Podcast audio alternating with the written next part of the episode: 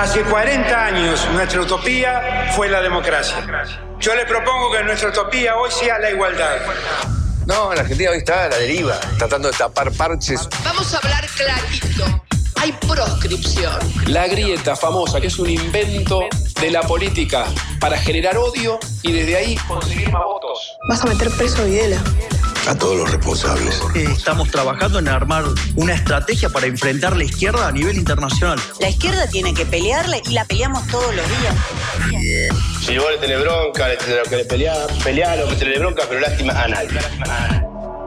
La moneda ya está en el aire. Empieza cara o seca en FM Concepto.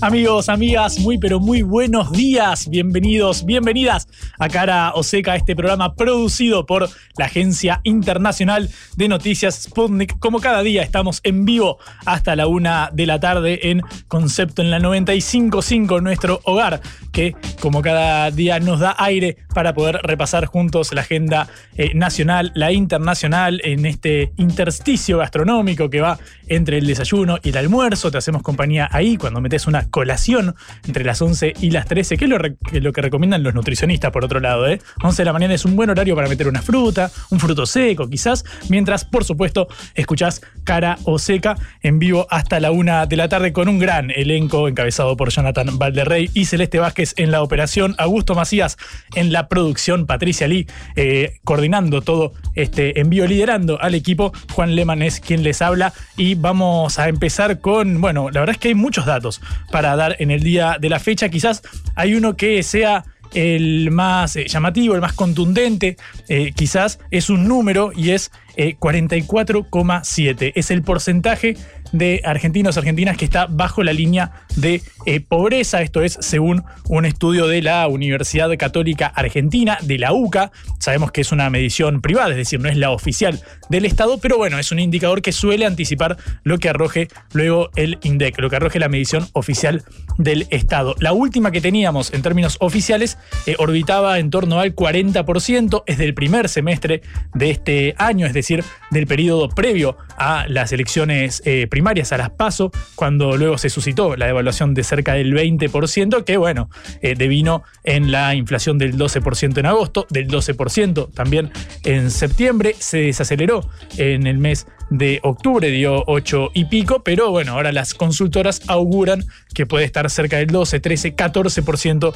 incluso la que arroje eh, noviembre y bueno, la que sea la, la última del gobierno saliente de Alberto Fernández. Bueno, 44,7% es el número del día para mí, la medición de la pobreza de la Universidad Católica eh, Argentina. Es uno de los, eh, los, números más altos desde el 2001. Eh, bueno, afecta casi la mitad de la, de la población. Como siempre, el sector más afectado son los jóvenes, los menores de 18 años. Siempre se dice esta, esta frase, lamentablemente hace unos años, de que la mitad de, de los pobres son chicos y la mitad de los chicos son pobres. Bueno, obviamente esto se concentra en áreas suburbanas del país, sobre todo en el conurbano bonaerense, acá cerquita de la capital eh, federal, donde estamos emitiendo este programa en el centro porteño. Sin lugar a dudas, este es uno de los datos de la eh, jornada. El otro también de carácter estructural, que me parece que eh, es importante resaltar, es el resultado en materia educativa, porque se dieron a conocer las PISA, las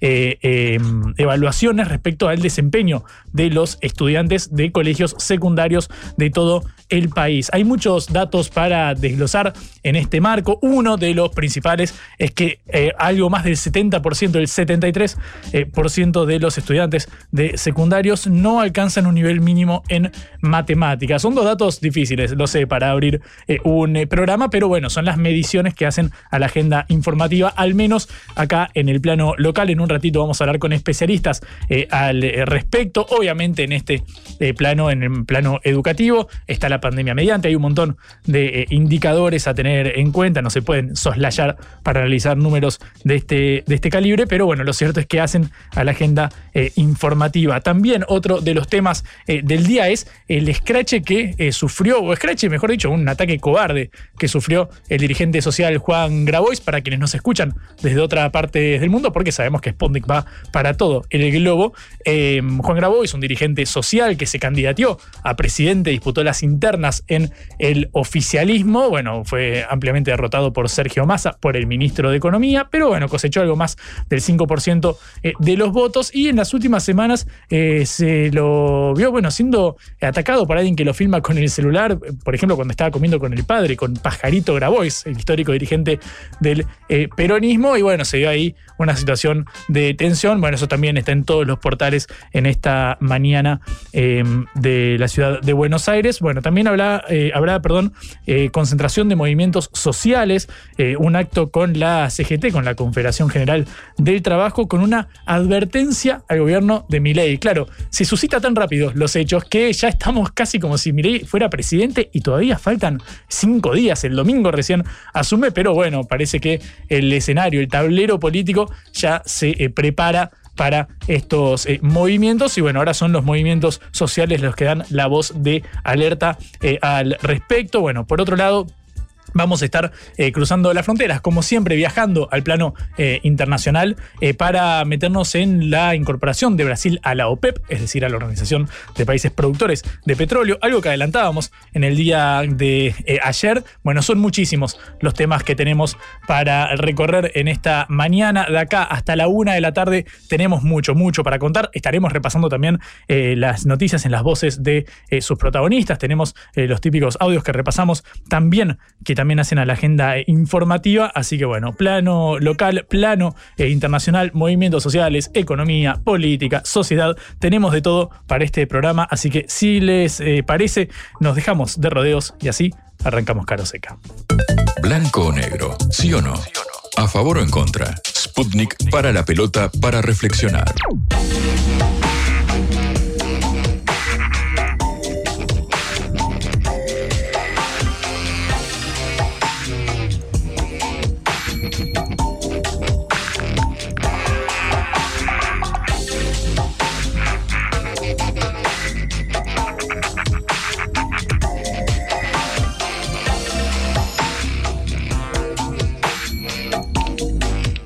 Pasan 8 minutos de las 11 de la mañana y vamos a abrir cara o seca consultando a un especialista en términos de eh, consumo, sobre todo en materia de canasta eh, básica, que sabemos que bueno, es el rubro que más incide en términos sociales en la pobreza, en la indigencia, en estos datos que estábamos mencionando recién, porque bueno, claro, tienen gran peso, gravitan fuertemente en la canasta de productos que sobre todo consumen los sectores más postergados como los alimentos, como las bebidas y demás que bueno, hacen a esta, agenda informativa, sobre todo en el panorama social. Vamos a charlar un ratito con Isaac Rudnick, que es director del Instituto de Investigación Social, Económica y Política Ciudadana, el ISEPSI, que bueno, tiene ahora la gentileza de atendernos. Isaac, buen día, ¿cómo estás? Juan Leman te saluda acá en Caro Seca.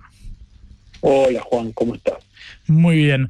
Eh, Isaac, quiero empezar por este número de pobreza que arrojó la Universidad Católica Argentina, 44,7% de la población. Es algo que veníamos charlando con vos, recuerdo, en las últimas semanas, cuando repasábamos el alza en eh, los productos de la canasta básica. Quiero preguntarte si vos esperabas este valor, porque bueno, el último que tuvimos era del 40% en el primer semestre y ahora, bueno, sube 10% eh, respecto a ese número, casi en el 45% está. Sí, todo indicaba que esto iba a suceder, o sea, que iba que hay una una suba creciente de la pobreza y seguramente también de la indigencia, eh, porque hay eh, una una situación en la que los incrementos de las remuneraciones, sobre todo de, de los sectores que tienen remuneraciones menores, que, que cobran las mínimas en jubilaciones, en pensiones, en, salario y sobre todo en salarios informales, las subas que van teniendo siempre están por debajo de los incrementos de los precios, sobre todo de los productos indispensables. Entonces, esta, este resultado de un incremento de la pobreza era como que venía de cajón. ¿no? Mm. Y eh, me parece que el otro elemento es que de digamos el incremento de, de la pobreza el, la, la llegada digamos de, de nuevos sectores que antes estaban por debajo de la línea de pobreza perdón que estaban por encima de la línea de pobreza Sí. eh, a, la, a los que están por debajo de la línea de pobreza eh, vienen eh, claramente de, de trabajadores y trabajadoras que mediante sus remuneraciones eh, podían eh, bancar la- los, eh, los gastos indispensables para sostener para sostenerse pero eh, bueno en, lo en, lo- en el último tiempo la, la tendencia ascendente de los precios tiene una proporción y una magnitud que no eh, permite que, que digamos que la carrera con las remuneraciones eh, se alcance ¿no? Mm. y bueno ahí tenemos entonces un resultado una medición que si bien no es la medición del INDEC es una medición bastante confiable porque vienen haciéndola desde hace mucho tiempo, desde hace muchos años. Mm. Isaac eh, que es el director del ISEPSI, con quien estamos charlando justamente sobre el tema de la canasta básica. En un ratito vamos a hablar, eh, Isaac, con un especialista en este, en este indicador, en el de la pobreza. Quiero ir al rubro de los precios, al tema de la inflación sobre todo. Vimos que durante unos meses en este 2023 parecía haberse aplacado este fenómeno según el cual, eh, bueno, los alimentos subían por encima del nivel de la inflación, es decir, que esta inflación perjudica sobre todo, se sentía sobre todo en los sectores más vulnerables. Eso por un momento se apaciguó, luego eh, se, reanudó esta, esta tendencia. Quiero preguntarte qué lectura haces sobre, bueno, estos últimos años, podemos pensar luego de la pandemia, quizás como un hecho excepcional, los últimos dos años, por ejemplo, eh, ¿qué lectura haces sobre el incremento de los, de los alimentos? ¿Fue eh, cerca de la inflación? ¿Fue superior al alza general de precios? No, en general los eh, los alimentos eh, estuvieron, el incremento de los alimentos estuvieron por encima del promedio. De hecho, nosotros siempre veníamos diciendo son el motor principal que está eh, enviando la, la, la inflación general hacia arriba. Eh, claramente, incluso eh, durante el periodo de la pandemia, la, la, los incrementos no se detuvieron, no alcanzaron quizá la magnitud de los últimos años, pero pero estuvieron, eh, pero fueron fuertes. por ejemplo, entre eh, 2020, que fue finales del 2020, que fue el, el año que estuvimos eh, que tuvimos las mayores restricciones en, en el movimiento y la economía prácticamente eh, la mayoría de los rubros estuvo paralizada eh, la, inflación, la inflación en alimentos, la suba de los alimentos estuvo en el orden de- del 50% Mm. y, y el, el conjunto de la canasta básica total que abarca eh, los eh, un universo más amplio de, productos eh, que no incluye solo los alimentos sino que incluye tarifas, transporte, educación, salud, etcétera, fue del 45%, o sea que ya ahí eh, tenés en el mismo pro- en el mismo inicio del, del periodo de, de este periodo de gobierno y en el mismo momento en que tenemos una situación económica tan particular como la que se generó en la pandemia, ya tenés una diferencia del orden del- de los cinco puntos. Y en general esa, esa tendencia se mantuvo eh, de una suba de los alimentos eh, por encima del resto de los de los productos de las canastas básicas y de los productos y de los precios de la economía en general. Mm. Isaac, ¿sabes que uno de los de los temas, bueno, de los debates que se suscitan cuando uno ve el valor de la inflación es, bueno, ¿cuál es el alcance de los controles de precios en los supermercados? Bueno, ahora el programa que antes era precios cuidados, ahora renombrado en precios justos, bueno, sobre todo alcanza las grandes cadenas. Uno piensa en los grandes supermercados o hipermercados, todos conocemos las marcas principales, pero quizás no llegan a los almacenes de barrio, a los supermercados chinos, con quienes estuvimos hablando en la última semana. Quiero preguntarte por esta disparidad. Eh, ¿Se nota tanto la diferencia de precio en el supermercado? con respecto a la del chino, a la del almacén de barrio? Y sobre todo en algunos productos. En algunos productos eh, eh, se nota, los lácteos, por ejemplo, claramente. O sea, hoy es difícil conseguir el litro de leche en el barrio a menos de 600, 650 700 pesos el litro. Y en el supermercado eh, tenés ofertas a, a menores precios. Generalmente cuando, bueno, justamente hay ofertas que eh, siempre se reiteran, digamos, ofertas que, que te llevan el mismo producto, eh, muchas veces de, de, la misma marca o de marcas que son de las mismas de, las mismas fábricas que están este, entre un 15 y un 20% por debajo de ese, de ese precio. Y así con prácticamente todos los, todos los productos, excepto las verduras, que las verduras y frutas en general en, los supermercados son más caras, pero después en los productos de almacén eh, y en las y también en las en las carnes eh, se consiguen precios que están eh, en muchos casos por debajo de lo que te ofrecen los negocios de cercanía del barrio. Fíjate que hay un fenómeno que claramente se desprende de esa situación, eh, que es que en el último, en el último tiempo, la, el último año, la, las ventas en las cadenas de supermercados subieron, subieron en un porcentaje cercano al 10-12%. Sí, concentraron, digamos, lo que antes se vendía en otros comercios.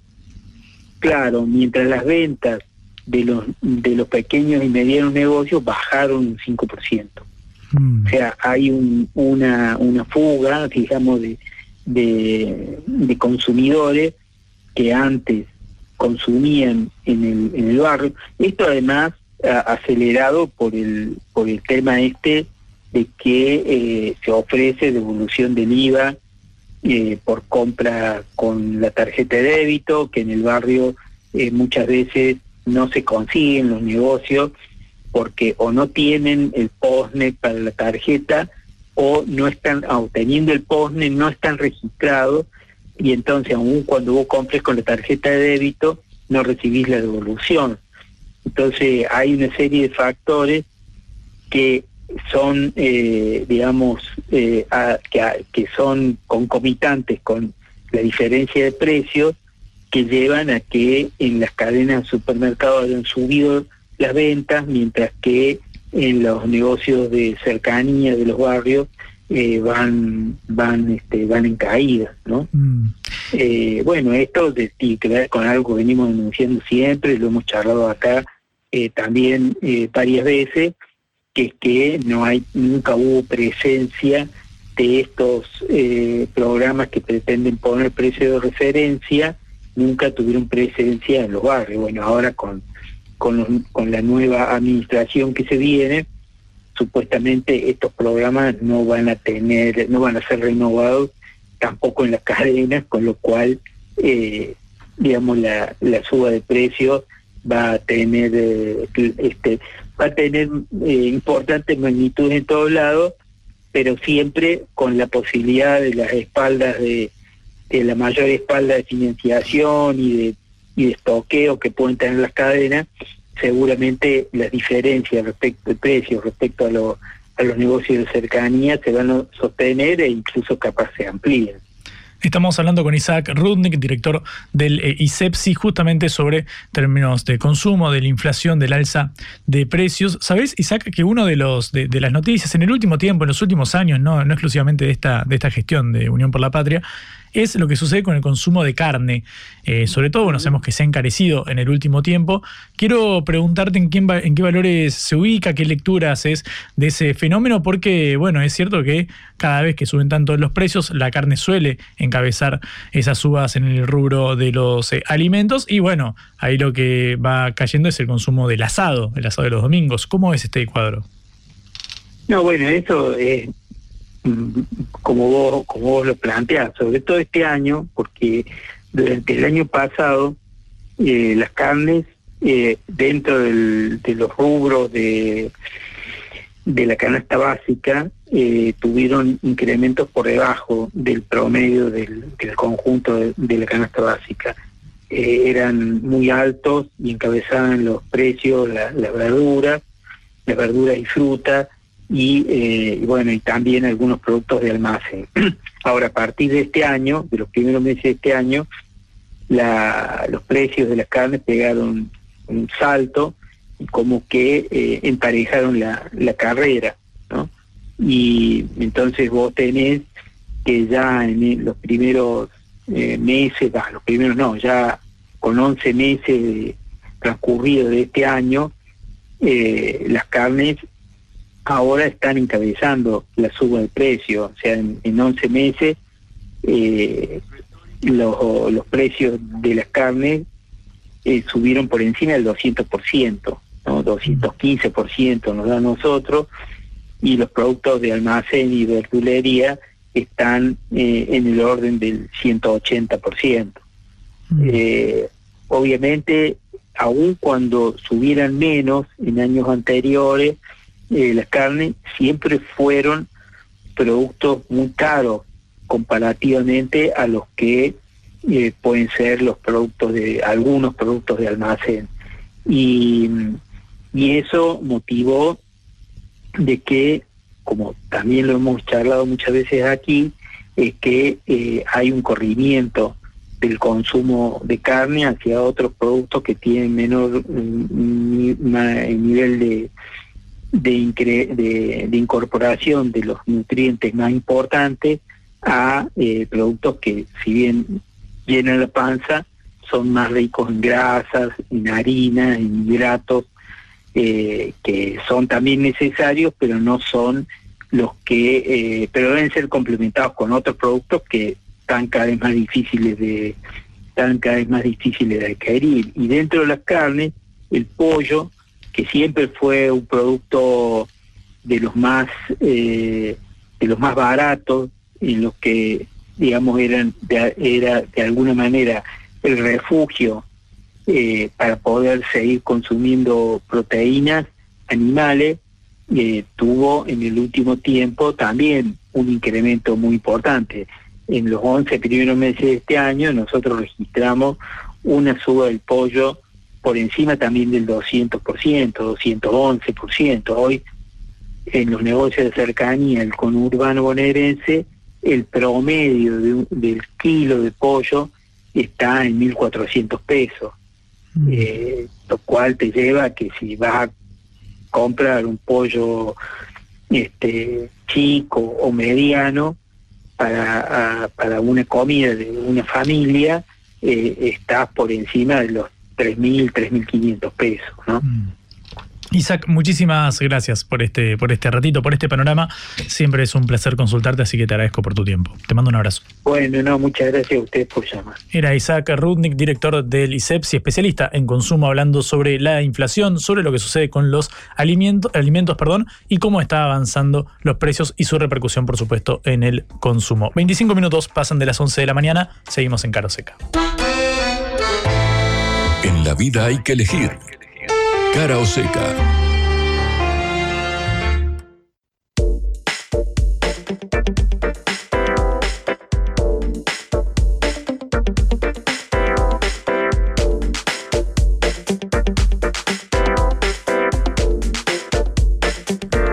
Seguimos en Cara Oseca, vamos a continuar la cobertura en materia eh, social porque, bueno, hubo un encuentro entre autoridades de la CGT, de la Confederación General del Trabajo, y las autoridades de la eh, UTEP, el movimiento social que tiene como uno de los referentes a eh, Juan Grabois, la Unión de Trabajadores de la Economía Popular. En ese marco estuvo Pablo Moyano, el sindicalista hijo de Hugo Moyano, que alertó sobre lo que suceda durante un gobierno de Milei en caso de que avance con reformas que resulten impopulares. Escucha lo que decía Moyano.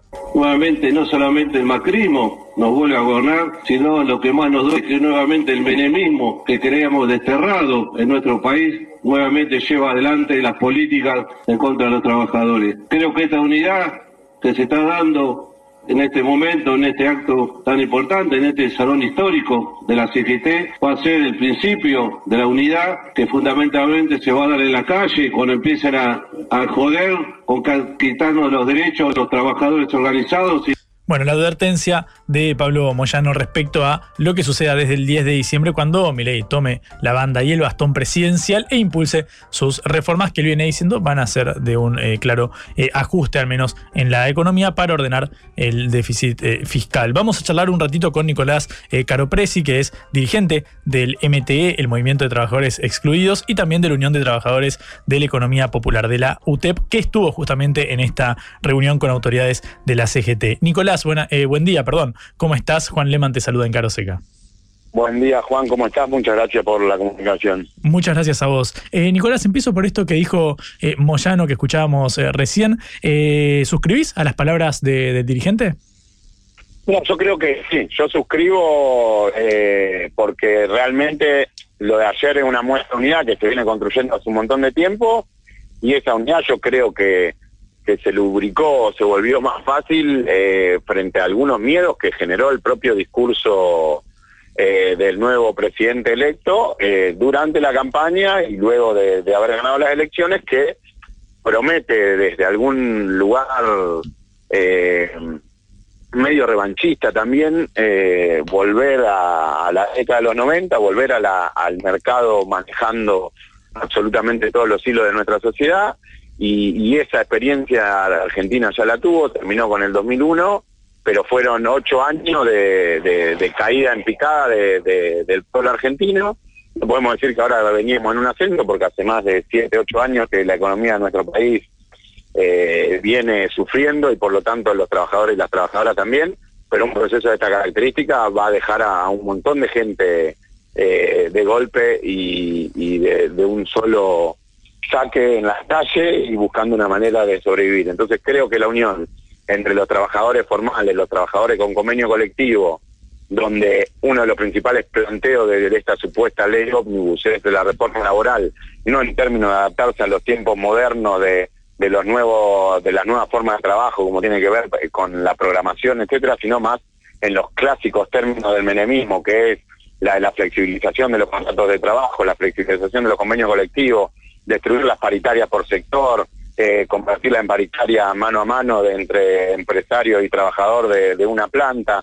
Creo que tiene que ver con un escenario que lo único que quiere hacer es debilitar a la clase obrera y a la clase trabajadora frente al, mercado. Es decir, no es que solo dejan al mercado ordenar la sociedad, sino que generan las condiciones para que sea el mercado el único en poder definir el horizonte de nuestra vida y no que las discusiones de los trabajadores tengan que ver en cuánto necesita un trabajador para no vivir por debajo de la línea de pobreza, cuánto necesita un trabajador para poder alimentar a su familia, para poder garantizar los estudios de su hijo, cuánto en definitiva necesita un trabajador para reproducirse como trabajador, ¿no? Entonces, creo que, que adscribo por todos esos motivos que te estoy anunciando y la muestra ayer fue una muestra de que, de que esta unidad se va a ir fortaleciendo y se va a ir abonando para, para tratar de, proteger eh, los derechos conquistados por los trabajadores en cientos de años, no solo en los últimos años, digamos. Mm. Em, Nicolás, sabes que, bueno, ayer eh, Juan eh, Grabois, que bueno, fue protagonista después de un hecho que me gustaría conocer tu opinión, pero antes te pregunto por el tuit que realizó después de que Alberto Fernández dijera que la pobreza que se, se ubicó en el 40% en el primer semestre, que ahora, bueno, según la medición privada de la UCA, está casi en el 45%. Bueno, le, hacía ruido, que no le cerraba que eso se pudiera conjugar con casi tres años de crecimiento sostenido del empleo, de la actividad económica y demás. Y en ese marco, Grabois le dedica al, al presidente saliente estas palabras, que no puedas explicarte las cifras de pobreza en un contexto de crecimiento del empleo en una economía con la mitad de su fuerza de trabajo informalizada o registrada bajo modalidades precarias como el monotributo, es realmente un problema grave de comprensión. Se lo dice Alberto Fernández. ¿Qué opinas sobre esta experiencia de- del, peronismo, del cual, bueno, movimientos sociales eh, formaron parte y que, bueno, no está retirándose con, los mejores indicadores, al menos en este capítulo?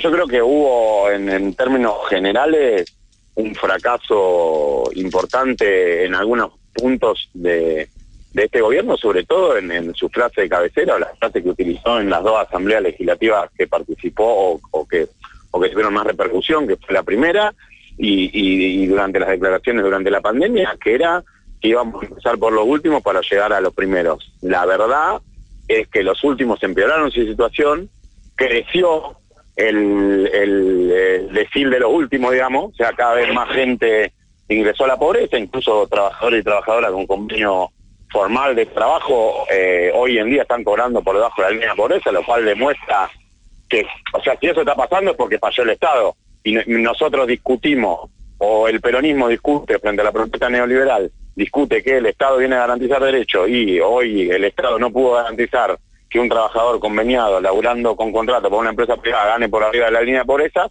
y entonces es claro que lo que falló fue el Estado, es claro que lo que falló fue el gobierno, y eso explica de manera casi lineal por qué ganó Milei en estas elecciones con la propuesta que ganó y diciendo lo que dijo. Entonces, creo que, que para mí las declaraciones de Alberto son completamente fuera de lugar, no sé con qué sentido las hace. Eh, un, un- tipo que estuvo desaparecido los últimos seis meses de la gestión eh, de ese país y ahora aparece para decir que los pobres mienten eh, y, declara- y subdeclaran sus ingresos, que es una burla frente a cómo han subdeclarado sus ingresos las empresas alimenticias durante la pandemia, que hicieron un negocio terrible, cómo han subdeclarado sus ingresos la mayoría de los especuladores financieros, cómo han declarado, cómo han no declara- han subdeclarado sus ingresos cualquiera de los que han endeudado a este país y ellos siguieron tranquilos por su vida mientras los más pobres tienen que explicar hasta en qué gastaban su plata, porque hasta hace poco, no sé si recuerdan, que le dieron de baja a compañeros y compañía que porque habían contratado Netflix o porque habían comprado algo en una aplicación del celular. Eh, o sea, ha sido injusto, ha sido injusto, pero ha sido injusto con quienes debería haber defendido este gobierno. Y ahí sí, como dice Juan, eh, el error quizás haya sido todo, quizás de quienes estamos al frente de organizaciones sociales y sindicales, el error fue no haber peleado lo suficiente para torcer el, el destino de, de esas políticas, pero la, la- la situación real es que la- hoy el pueblo argentino está peor que cuando asumió Alberto Fernández y eso explica por qué ganó Milei las elecciones de la manera en que las ganó. Mm. Es Nicolás eh, Caropresi, dirigente del MTE, el Movimiento de Trabajadores Excluidos, y también de la Unión de Trabajadores y Trabajadoras de la Economía Popular, de la UTEP, uno de los movimientos eh, sociales de, mayor eh, peso en este cuadro eh, social. Quiero preguntarte, Nicolás, volviendo al tema de Javier Milei, si crees que va a haber algún tipo de luna de miel, de periodo en el cual se pueda, eh, bueno, pueda Milei llevar a cabo algunas de sus iniciativas, o si crees que la reacción va a ser inmediata ante las medidas propuestas por el, bueno, por el próximo presidente. Mira, yo creo que hoy eh, Javier Milei fue elegido por más de la mitad de la población argentina.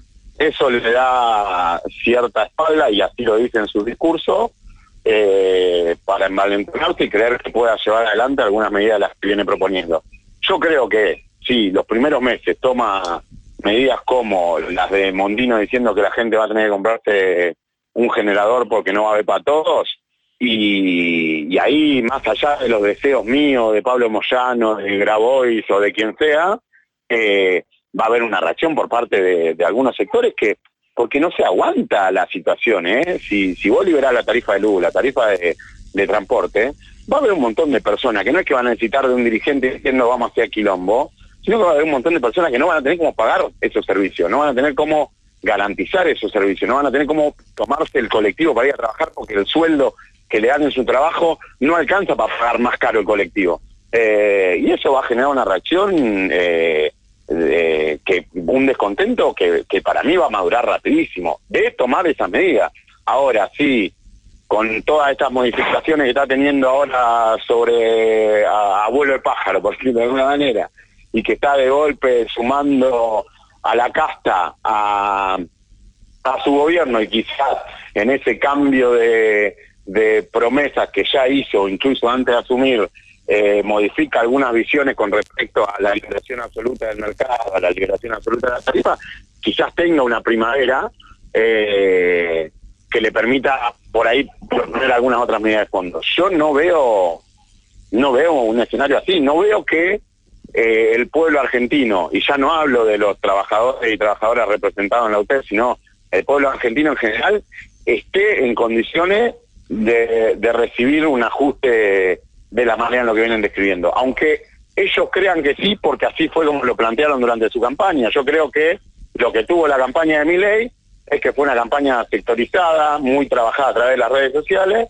entonces como que a cada segmento le habló de lo que cada segmento quería escuchar. Eso no significa que cuando vos una el discurso de todos los segmentos, eh, todos esos segmentos van a ser igual de felices con las medidas que vaya a tomar. Entonces creo que ahí va a tener que tener cuidado, eh, si toma con responsabilidad la tarea de dirigir una nación y no eh, pensar que dirigir una nación es como un experimento académico, quizás tengamos la oportunidad de, que, no, la oportunidad no, quizás él tenga la oportunidad eh, de gobernar eh, para todos sin demasiado problema, pero yo, por su propio enunciado, no, no veo que, que vaya a durar mucho la primavera. Creo que ya diciembre y enero va a ser tortuoso para el pueblo argentino. No sé cuánto va a tardar en reaccionar el pueblo argentino frente a eso y no sé cómo o qué medidas va a tomar ese pueblo y qué medidas va a tomar el presidente frente a esa frente al descontento de, de su pueblo. digamos. Mm.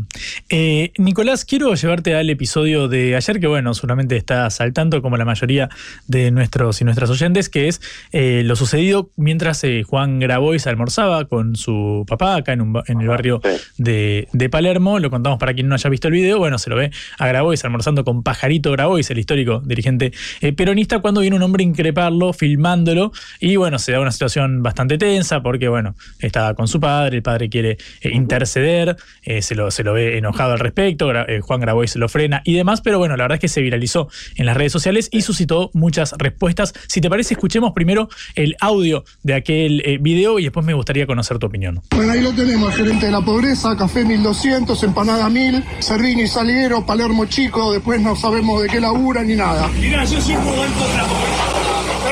Este es mi hijo Bueno, ahí se ve el tono de la confrontación, el que hablaba es el padre de Grabois. Eh, Nicolás, quiero preguntarte tu mirada al respecto.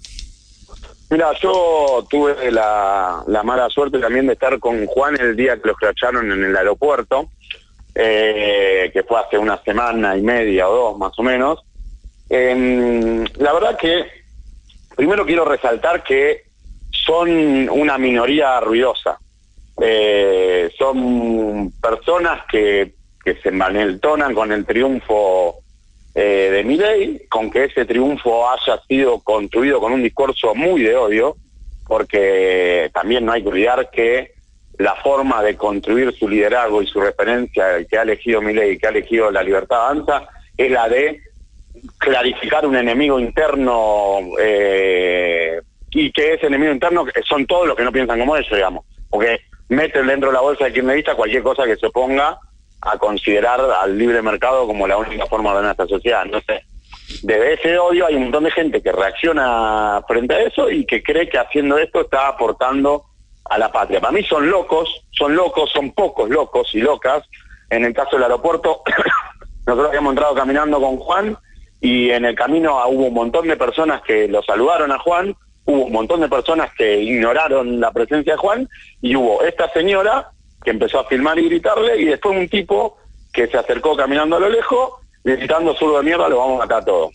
Eh, y en ambos videos, tanto en el aeropuerto como en el del bar, se nota, porque en el aeropuerto reacciono yo contra ese tipo, no reacciona Juan.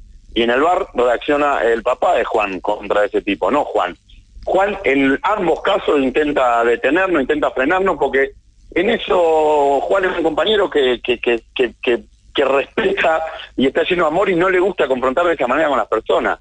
Eh, el problema es que, se está volviendo una moda, que se promovió esta moda eh, con un discurso político, que ese discurso político es el que hoy va a gobernar, y esperemos que esa dirigencia, la dirigencia que, que, fabricó esto, estos loquitos y estas loquitas, tenga eh, palabras concretas de repudio a esas acciones. Porque, porque no, no, no se va a poder vivir en Argentina de esa manera, que lo único que tiende a hacer es a profundizar una grieta en base a mentiras que van instalando los dirigentes políticos y los medios de comunicación. Entonces, yo lo único que tengo para, para decir es eso, es un llamado a la dirigencia de la Libertad Avanza y de Junto por el Cambio también, a que por lo menos intenten interpelar a esos loquitos que tienen en su fila para que no actúen de esa manera, porque lo único que están generando es violencia, odio en una sociedad que necesita todo lo contrario, que necesita paciencia, que necesita amor, que necesita el abrazo entre sus ciudadanos para poder salir adelante.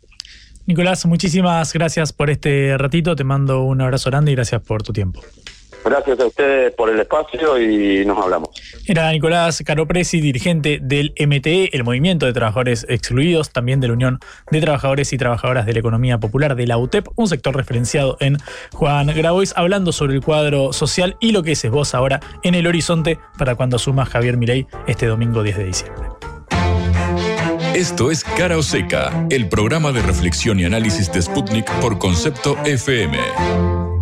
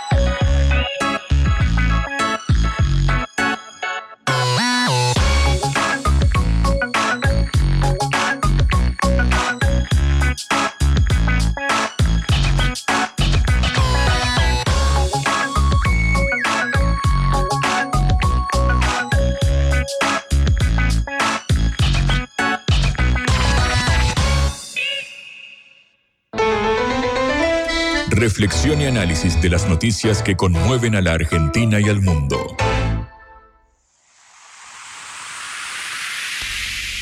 Seguimos en Cara o Seca cuando faltan 15 minutos para las 12 del mediodía bajo este cielo promiso en la ciudad de Buenos Aires. Nos hacemos compañía hasta la una de la tarde en este programa producido por la agencia de noticias Sputnik. Mi nombre es Juan Leman. Estamos haciéndonos compañía repasando la agenda informativa y claro, hoy con la lupa puesta sobre el plano social. Sabemos que la Universidad Católica Argentina, la UCA, realizó un informe en el cual mide la eh, pobreza en todo el país que bueno, según este informe privado, que no es el oficial del INDEC, el del Estado, que bueno, lo conoceremos después de que termine el mandato de Alberto Fernández, en este momento hay un 44,7% de los argentinos y argentinas que está bajo la línea de pobreza.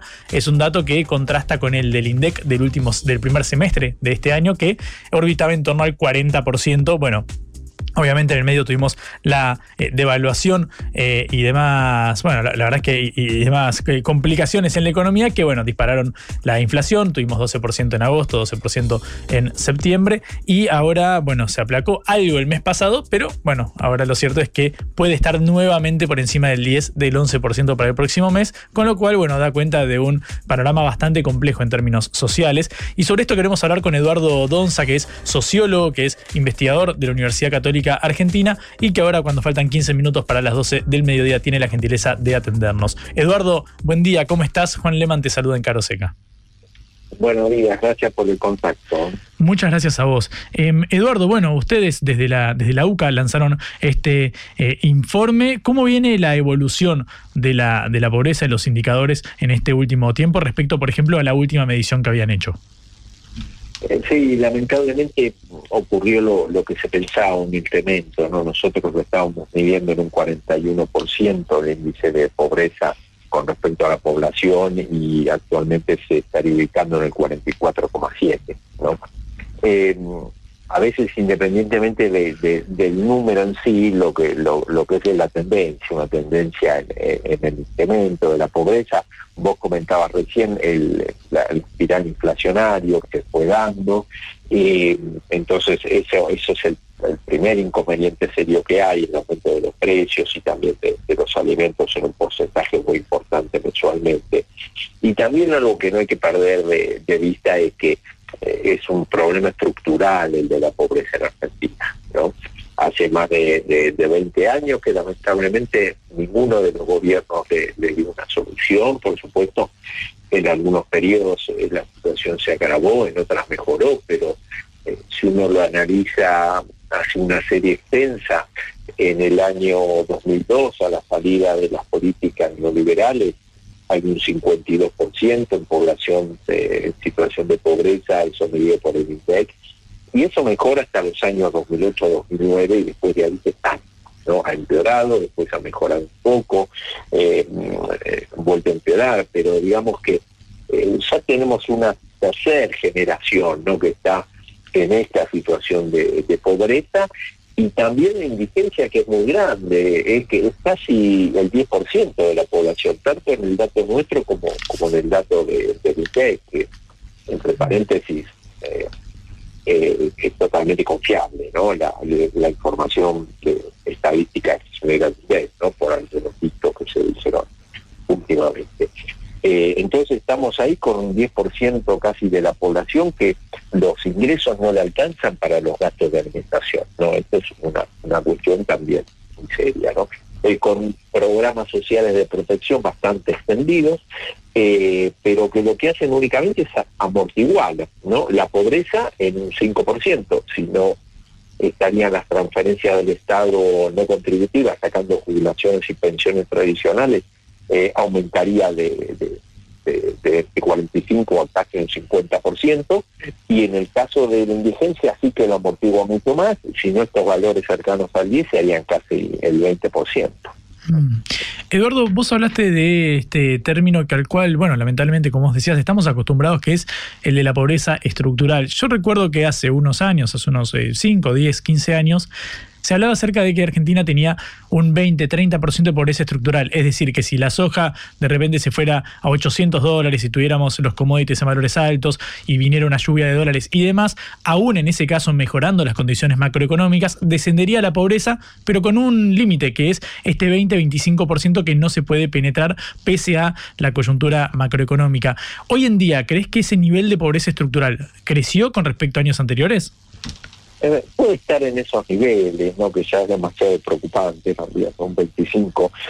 Lo que tenemos ahora cuando vemos estos incrementos de la pobreza es que más eh, más eh, integrantes del, del, sector medio no están ingresando en la pobreza no que tienen sí un capital simbólico tienen una unos niveles de, de formación eh, más elevados, muchas veces por encima de, la media de la población, entonces tienen más capacidad de salir si, si, la, si la situación mejora. ¿no? Es por eso que muchas veces no aumenta el, núcleo duro de la pobreza, este núcleo duro que es, que es muy difícil de resolver. Eh, acá hay que ser muy consciente que es el mercado de trabajo el que tiene que mejorar para que mejore la vida de la población, ¿no? Eh, con las transferencias del Estado que están muy focalizadas por supuesto que se pueden mejorar y todo, ¿no? Eh, pero que son, es estrictamente necesario que continúen, pero son parches, ¿no? Eh, para salir con esto, de, esta situación, eh, tiene que mejorar el mercado de trabajo, tiene que mejorar la estructura productiva, ese es el problema más serio que tenemos, y necesitamos políticas de Estado consensuadas que punten a la producción y al trabajo, ¿no? Generar más riqueza para, para poder después repartir esa riqueza generada. ¿No?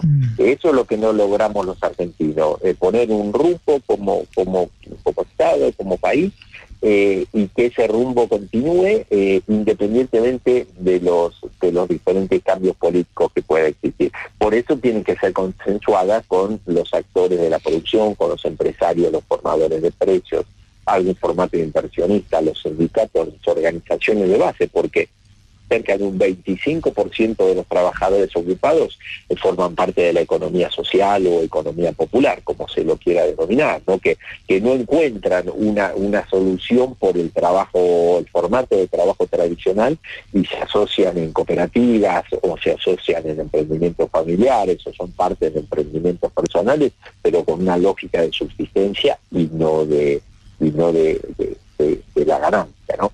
Y es imprescindible en ese proceso la, la, eh, eh, la participación del, del, sistema de ciencia y tecnología, el CONICET, la agencia, las universidades, eh, el INTI, el Instituto Nacional de Tecnología Industrial, de Tecnología Agropecuaria, porque tenemos que aumentar la riqueza que generamos los argentinos y también tener un objetivo de, de exportaciones muy importante. Mm. Eduardo Donce, sociólogo, es investigador de la Universidad Católica Argentina y estamos hablando justamente sobre los números de pobreza. Quiero ir al cuadro, Eduardo, quizás más angustiante de todos, que es bueno lo que sucede con los menores de edad, con chicos, adolescentes. Siempre se dijo esta frase de que, bueno, más de la mitad de los pobres son chicos y más de la mitad de los chicos son pobres. Quiero preguntarte si, si se mantiene ese cuadro según la medición de ustedes y qué sucede sobre todo en la infancia y en la adolescencia. Y sí, estamos, eh, cuando uno focaliza en, los menores, en los, en los menores de, edad, estamos por arriba del 60%, ¿no? Eh, que están en una situación de, pobreza, que viven en hogares pobres. Acá hay una cuestión que está, casi lógica, son bocas de alimentar y, sin posibilidades, en el mejor de los casos, porque muchos niños y niñas trabajan, eh, en el mejor de los casos, de, que no pueden generar ingresos. Y ahí hay un, es, es algo muy serio, porque eh, son situaciones de privaciones que no son momentáneas, ya dijimos que es una tercera generación en esta situación casi, y que es una hipoteca para para el futuro de ese niño, niña, para, eh, para su familia, también en el, a la familia que van a formar, y también a nivel social, ¿no? Como nos queda eh, una menor capacidad de trabajo a nivel global en el caso de que sea necesario y ojalá esperemos que sí, que los puestos de trabajo aumenten lo suficiente como para que eh, puedan integrar a, a toda la población que desea trabajar. Mm. Eduardo, em, con respecto a las mediciones, obviamente esto, la verdad es que no, tiene sentido politizarlo o al menos llevarlo al término de la arena eh, electoral, pero bueno, lo cierto es que uno ve una tendencia eh, creciente de los márgenes de, pobreza y de hecho creo que estamos en el número más alto desde el 2002, si no me equivoco, es decir, superada la, crisis o en momentos de superación de la crisis del 2001. ¿Cómo evolucionó en los últimos periodos de, gobierno, si pudieras darnos esa, ese rasgo más ilustrativo? Sí, para hacerlo, para hacer los últimos 20 años, ¿no? No podría hablar más atrás, pero para los últimos 20 años, a ver, ha mejorado mucho eh, en lo que fue la salida de la crisis de la compartibilidad después, eh, no solamente porque se tomaron medidas acertadas, ¿no? Medidas redistributivas y medidas de, también de, recuperar muchos derechos a nivel general y a nivel laboral y de las minorías, ¿no? Eh, pero hubo una situación internacional que favoreció mucho, pensemos un precio de la soja, que un valor de la soja que llegó a más de 500 dólares la tonelada, eh, en el gobierno de anterior de, de, la Rúa eh, estaba a 150 dólares la tonelada, subió a más de 500 en pocos años, una situación internacional que era muy favorable a Argentina. Eso nos permitieron durante varios años tener un crecimiento eh, muy elevado del Producto Bruto, esos famosos tasas finas de generación de puestos de trabajo y muchos puestos de trabajo de calidad. Ese periodo virtuoso se mantuvo hasta el 2008-2009 y ahí se estabilizan las mejores. ¿no? Eh, eso es lo más crucial. Eh, en ese momento se tendrían que haber tomado medidas ¿sí? en función de la situación nacional y la situación internacional, eh, lo que son los recondicionamientos de las tarifas, eh, tratar de mantener eh, lo que se llama los, superávit eh, gemelos, ¿no? tanto de, ingresos como de importaciones y exportaciones, y lamentablemente no se pudo hacer. ¿no? Es por eso que recordemos que entre el 2007 y el 2015 se malversó la estadística pública. ¿no? Entonces, esto nos está indicando que ya en ese momento había problemas muy serios que no se pudieron solucionar en ese momento y que después de ahí en más empezamos un derrotero de días y vueltas y llegamos a esta situación. Mm. La última pregunta, Eduardo, antes de cerrar, es con respecto a lo que viene. Obviamente uno piensa que en caso de que se dé esta devaluación, que bueno, ayer Guillermo Francos, el futuro ministro del Interior de Miley, dijo que eh, sería correcto, o al menos no descabellado, pensar en un dólar de unos 650 pesos, es decir, una devaluación de cerca de, bueno, que se duplicara básicamente el valor de la, de, del dólar de la divisa oficial, eh, oficial, que ahora está en 380 aproximadamente. Quiero preguntarte cómo crees que repercutirían estas medidas en estos eh, indicadores. Eh, sí, a ver, sin poder poner una cuantificación específica, van a repercutir de una forma negativa. ¿no? El sinceramiento de las variables económicas y macroeconómicas siempre genera, ¿no? Eh, lo generó en el 2002, eh, lo generó después cuando cuando asumió el, el presidente Macri, es decir, genera unos sacudones muy grandes que atentan, ¿sí? Contra la calidad de vida de las personas. Esperemos que continúe la red de ayuda, ¿no? Esto que hablamos de los programas, y que después en algún momento venga, esperemos, ¿no? Eh, una, una, un- una activación económica como para que se generen más empleos. Eso puede pasar en el mediano y largo plazo. En el corto plazo tienen que continuar las ayudas y, y bueno, y todavía no, no, no, no, no sabemos ¿no? Eh, a qué niveles eh, se puede se puede elevar los niveles de pobreza e indigencia, pero en teoría tendrían que ser valores que son a niveles de puntos, no ninguna ningún cambio extremadamente drástico. Eduardo, muchísimas gracias por este ratito. Te mando un abrazo grande y te agradezco por el panorama que nos has dado. Bueno, muchas gracias, que, que pasen muy buen día. Luego. Igualmente, Eduardo Donza, sociólogo, investigador de la Universidad Católica Argentina, hablando sobre uno de los números del día, que es el 44,7% de pobreza que arrojó esta medición privada. Lo escuchaste acá en Caro Seca. Somos la red federal de emisoras privadas más grande de la Argentina. Estamos en todos lados, junto a vos. Concepto 95.5, Periodismo en FM.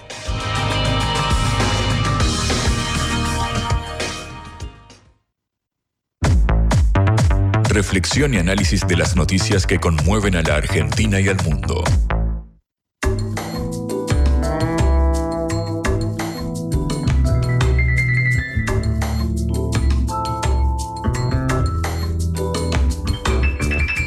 Estamos llegando, arribando al mediodía acá en todo el país. Seguimos en Cara Seca, adentrándonos en la segunda hora, en la última hora del programa con nuevo horario. Vamos de 11 a 13, por si algún colgado por ahí recién eh, se suma.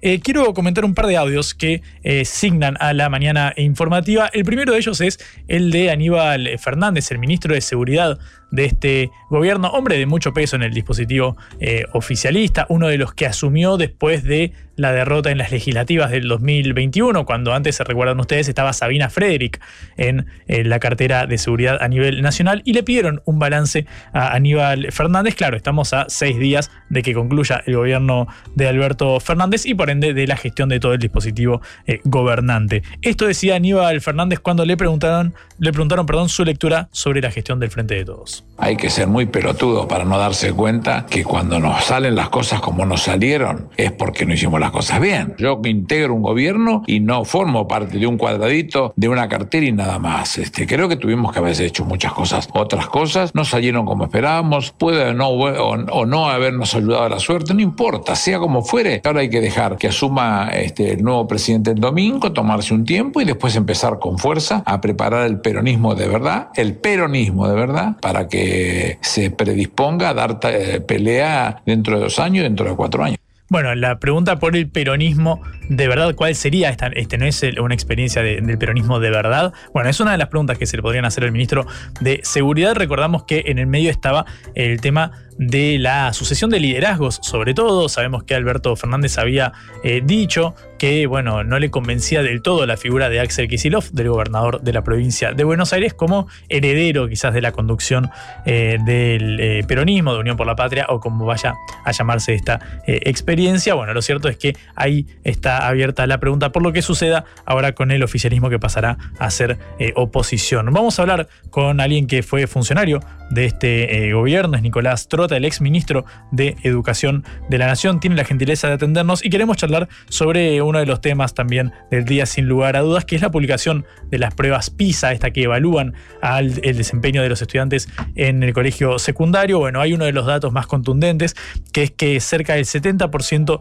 de los estudiantes de colegios eh, públicos y privados del país no alcanzan un nivel mínimo en matemáticas y esto se replica en otras áreas. Y bueno, sobre estos temas queremos charlar con Nicolás Trota. Nicolás, eh, buenas tardes, bienvenido, muchas gracias por atendernos. Juan Leman te saluda en Caroseca. ¿Qué tal, Juan? ¿Cómo estás? Muy, buena, muy buenos días. Buenos días. Eh, Nicolás, quiero pedirte tu primera lectura sobre estos eh, resultados de las pruebas PISA y de este, bueno, complejo cuadro, podemos decir, a nivel educativo. es un complejo cuadro que yo creo que es el reflejo de la situación social y económica que viene atravesando la Argentina. Creo que el principal condicionante a lo que ocurre en nuestras aulas es el reflejo de la profunda desigualdad que ha crecido en la Argentina en los últimos años. Y creo que ahí está el punto del mayor condicionante en ese, en ese sentido. Así que yo creo que tenemos que tener en cuenta ese punto al momento de analizar estos números y poder comparar las fotografías que nos permiten estas pruebas estandarizadas para ver la realidad argentina y compararla con nuestro vecindario, ¿no? Y cómo esto ha afectado a lo largo de los distintos momentos. Y ahí podemos observar, más allá que no es el único componente, el reflejo de la desigualdad, tanto en la mejora como en el empeoramiento de los resultados a lo largo de estos años. Y como reflejo de eso, podemos decir, es muy importante cómo mejoramos los procesos de enseñanza y aprendizaje en el marco de las políticas educativas dentro del aula, cómo ponemos el foco en acompañar esas trayectorias más dañadas por las desigualdades que atraviesa la Argentina, con una pobreza que se ha consolidado en los últimos años, y dejando en claro también que no solo es importante lo que hagamos en el aula, sino lo que ocurre en las cocinas de nuestros hogares, que está ahí, creo yo, como decía, el principal condicionante en aprendizaje de calidad en nuestro país. Mm. Em, Nicolás, pero eh, esto no desdibuja un tanto la, responsabilidad que pueda tener eh, al menos quien está a cargo de la cartera de educación. Digo, si la, si la raíz de todo el problema es estructural, que obviamente uno puede coincidir, la desigualdad, la pobreza, son claros eh, factores que inciden de lleno en los resultados educativos, bueno, pero no son absolutamente condicionantes. Digo, puede haber un buen desempeño pese a esta macroeconomía o eso lo consideras eh, imposible? Digo, para pensar, bueno, qué, qué capacidad de agencia tiene la política educativa de un gobierno. No, por supuesto que tiene enorme, enorme impacto, ¿no? Por eso yo te digo que hay dos condicionantes. ¿Qué hacemos dentro del aula? ¿Cómo mejoramos en ese sentido los procesos de inversión? Principalmente en este contexto el acompañamiento con actividades extraescolares a estas trayectorias educativas que están más dañadas que son el reflejo también de la desigualdad, ¿no? Y por, y por supuesto, hay también ver el correlato que hay entre la mejora de los indicadores educativos con la mejora de los propios procesos económicos y sociales que transita un país y cuando vemos que económicamente nos derrumbamos, como eso afecta también la realidad educativa, que generalmente, además, en la situación de crisis económica, lo que vemos es que hay una retracción de los procesos de inversión, o sea, un una realidad económica negativa va acompañando va acompañado generalmente por una retracción de la realidad del Estado. Entonces, cuando analizamos estos componentes podemos decir ese reflejo de la desigualdad, la necesidad de sostener los procesos de inversión y en particular poner el foco en lo que ha sido la pandemia, que afortunadamente, más allá que tuvo un costo social y educativo muy marcado en Argentina y en el mundo, no vemos que ha afectado tanto los resultados si comparamos con la última evaluación previo a la pandemia, que fue en el año 2018, y en términos regionales, ¿no? mejoramos en una de las evaluaciones que es la de ciencia, y nos mantuvimos estables, ¿no? con una pequeña caída en lo que es la matemática y la lectura, que han sido resultados en términos de nuestro vecindario de la América Latina mejores a los que tuvieron otros países, más allá que nadie puede estar conforme con estos resultados. Mm, Sí, es cierto, si uno se fija el plano eh, internacional, eh, ve la comparación con los países eh, limítrofes, obviamente todos afectados por la pandemia. Es Nicolás Trota, ex ministro de Educación de la Nación de este gobierno, quien inició el mandato nombrado por Alberto Fernández. Bueno, luego renunció y llegó Jaime Persic, el actual titular de la cartera. Nicolás, ¿crees que el gobierno debe hacer alguna suerte de autocrítica respecto al desempeño en materia de educación? Porque hasta ahora eh, escucho sobre todo los eh, atenuantes, como el impacto de la pandemia y demás. Pero ¿crees que se merece al menos este capítulo que el gobierno lo realice a la luz de los resultados de las, de las pruebas vinculadas al aprendizaje? A ver, lo primero que tengo que decir es que generalmente las políticas educativas que nosotros podemos desarrollar en un gobierno en un tiempo particular no se observan en el corto plazo. No, digo, no, la escuela no es una fábrica donde uno dice, bueno, yo este año invierto el doble, contrato el doble del personal, el año que viene voy a tener el doble de la productividad o de la producción. No funciona así. Entonces lo que tenemos que ver es que el sistema educativo es un proceso sostenido a lo largo del tiempo, ¿no? Entonces me parece, en eso por supuesto, que podemos tener una mirada siempre crítica de los distintos momentos en cuanto al despliegue de las políticas educativas. Yo tengo una mirada, por supuesto, también que trato de poner el foco en las cuestiones positivas, pero también en las cuestiones negativas, en la gestión que me tuvo a cargo durante dos años, obviamente en un momento de excepcionalidad atravesado por la pandemia del COVID-19, por lo que implicó durante principalmente el 2020 una suspensión de la presencialidad en las aulas y cómo, en un contexto de desigualdad y de realidad de retracción del Estado, teníamos que eh, desplegar una respuesta para garantizar la continuidad educativa, pero al mismo tiempo siendo conscientes que nosotros somos parte de un sistema educativo complejo. ¿Por qué? Porque somos un sistema educativo donde tiene que haber una responsabilidad, desde mi mirada, de garantizar el derecho a la educación en cabeza del Estado Nacional, en articulación con las 24 jurisdicciones educativas, que son las 23 provincias y la ciudad de Buenos Aires, que tienen sobre sus espaldas gran parte de la responsabilidad de garantizar ese derecho a la educación. Mm.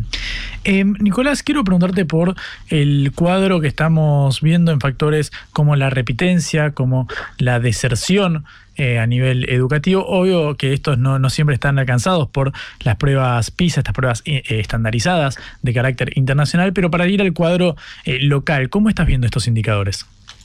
Bueno, lo primero que tenemos que poner el foco nuevamente es en el esquema de la desigualdad y las trayectorias educativas dañadas. La repitencia o no repitencia implica una respuesta del sistema educativo que se traduce muchas veces en la expulsión o abandono del estudiante del sistema educativo. Y muchas veces se pone el foco en la repitencia como si un sistema educativo baja los estándares en la exigencia de los aprendizajes de los estudiantes. Lo que tenemos que ser conscientes al momento de diseñar o analizar una política educativa y sus resultados es que estamos poniendo el foco en trayectorias dañadas, en trayectorias disminuidas en el marco de esos aprendizajes que generalmente es el reflejo de la realidad que transita un adolescente o un niño en su hogar, ¿no? Entonces, frente a eso, si un niño repite o no, las distintas instancias de evaluación y los estudios confirman que acelera el proceso de expulsión del niño o del adolescente de la escuela. Entonces, lo que tenemos que ser conscientes es que la repitencia en sí mismo no es la herramienta que resuelve el problema de esa trayectoria dañada la carga que debe tener el sistema educativo, que debe tener la escuela, y le tenemos que dar herramientas para que pueda enfrentar, es qué respuesta damos ¿no? cuando un adolescente está al borde de abandonar la escuela. Cuando repite, se acelera el proceso de abandono, pero sosteniéndolo en la escuela tampoco implica que garanticemos aprendizajes. Si le damos la misma oferta en el proceso de enseñanza-aprendizaje que lo llevó hasta este presente, el resultado va a ser el mismo. Entonces lo que tenemos que decir es, a esa trayectoria dañada, ¿qué otros elementos le damos? ¿Qué actividades extraescolares? ¿Qué tutores podemos generar para poder no solo lograr que aprendan lo que están atravesando en este momento, sino que adquieran los conocimientos que en el pasado no han logrado adquirir? Entonces creo que es ahí donde tenemos que poner el foco como sistema educativo y nosotros en nuestra gestión como lo vienen haciendo también muchas provincias, se puso el foco en esa figura de los tutores, los eh, docentes que acompañan esas trayectorias más dañadas. Nicolás, la última eh, pregunta vinculada a lo que, bueno, depara o deparará el gobierno de Javier Milei. Sabemos que ahora el Ministerio de Capital Humano nuclearía diversas áreas, entre ellas eh, la educación, el trabajo, la salud y demás. ¿Qué opinión te, te merece esta, esta decisión del gobierno entrante y de poner a cargo a Sandra Petovelo? A mí, más allá de las personas, hacerle perder la jerarquía al Ministerio de Educación me parece una equivocación, por varios componentes. En primera instancia, porque se pone sobre un único ministro o ministra la responsabilidad de gestionar distintas áreas. Esto que implica que el ministro ya no tiene sobre su cabeza el 100% puesto en cómo mejoramos el sistema educativo, cómo asumimos esa responsabilidad, sino lo tiene que dividir en tres, cuatro áreas que además son sustantivas en el marco de las políticas públicas en nuestro país, ¿no? Educación, salud, políticas sociales, trabajo, en cabeza de una misma persona. Y al mismo tiempo esto pone un intermediario entre las políticas educativas y la máxima autoridad del Estado, que es el presidente de la Nación, y en términos administrativos el jefe de gabinete de ministros. ¿no? Entonces creo que esto, en términos de cómo se organiza el funcionamiento del Estado, es una equivocación. Y al mismo tiempo esto le saca jerarquía al ministro que pasa a ser secretario en un rol central, que es la vinculación con los estados subnacionales, con las 24 jurisdicciones educativas, ¿no? Porque esto no es lo mismo ser ministro cuando uno se sienta con un gobernador para discutir, entre otros, para mencionar un ejemplo, cómo el gobernador negocia priorizando la inversión educativa, una paritaria docente en su jurisdicción, que lo haga un secretario, por más que parezca un título, por supuesto el peso no es el mismo al momento de poder tener un diálogo de igual a igual con un gobernador sobre quién está la, eh, el secretario en cabeza de las políticas educativas. Y en caso de que se implementaron el sistema de, vouchers, que bueno, parece algo postergado al menos para el futuro eh, inmediato, pero ¿qué lectura te merece esta iniciativa? No, hablar de sistemas de voucher es desconocer el funcionamiento del sistema educativo argentino, porque eso implica no solo una decisión del Estado Nacional, sino de las 24 jurisdicciones. ¿no? Entonces, por un lado, lo primero debe llevar tranquilidad a la sociedad que eso no se va a poder implementar. En segunda instancia, me parece que tenemos que ser conscientes que la política de vouchers no ha funcionado en términos de mejora de los procesos de educación de calidad en ningún país del mundo y no es una solución mágica. Lo que sí nosotros tenemos que garantizar al sistema educativo es inversión prioritaria y que esa inversión prioritaria sostenida a lo largo del tiempo, encabece el Estado Nacional, pero también de las provincias, se traduzca en mejor infraestructura, mejor formación de nuestros maestros, formación constante, mejor salario para nuestros maestros, por supuesto el despliegue de actividades extraescolares para acompañar estas trayectorias marcadas por la profunda desigualdad, políticas educativas que tiendan a recuperar los espacios de lectura, como es el Plan Nacional de Lectura,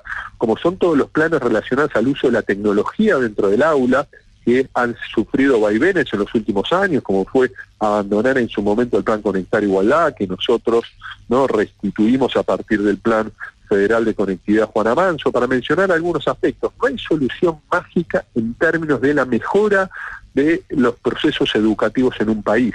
Debe ser parte de un consenso social que trascienda a una fuerza política y que logremos, más allá del barro de la política, darle continuidad a lo largo del tiempo a lo que deben ser esos consensos sociales tan trascendentes. Nicolás, muchísimas gracias por este ratito. Te mando un saludo. Gracias por tu tiempo.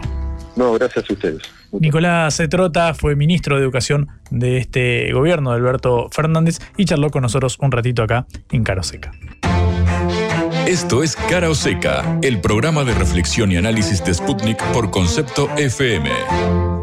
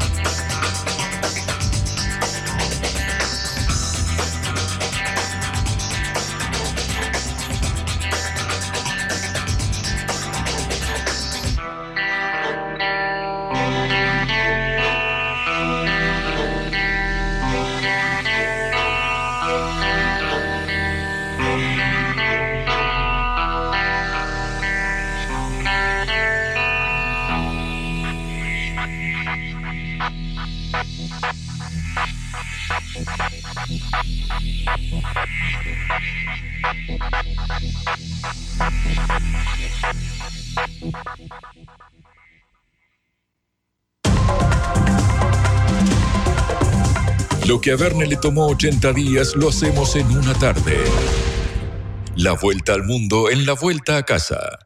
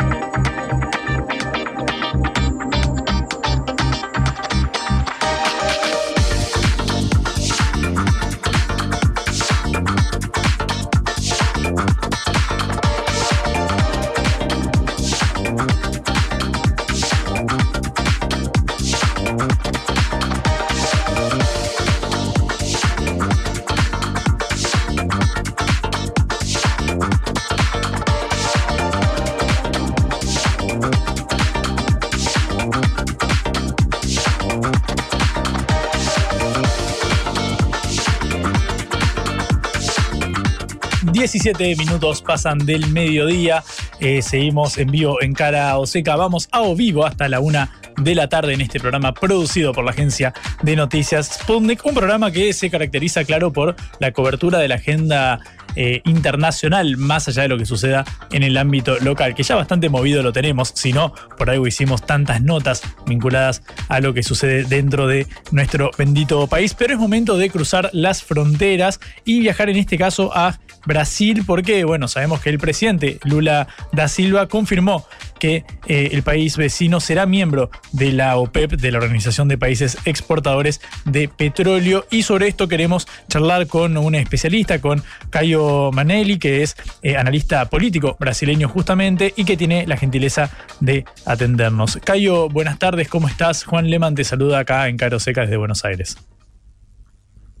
Juan, eh, saludo a todo, toda la, provincia de Buenos Aires y la Argentina. Desde acá de Sao Paulo les mando un gran abrazo y gracias por tenerme en cuenta.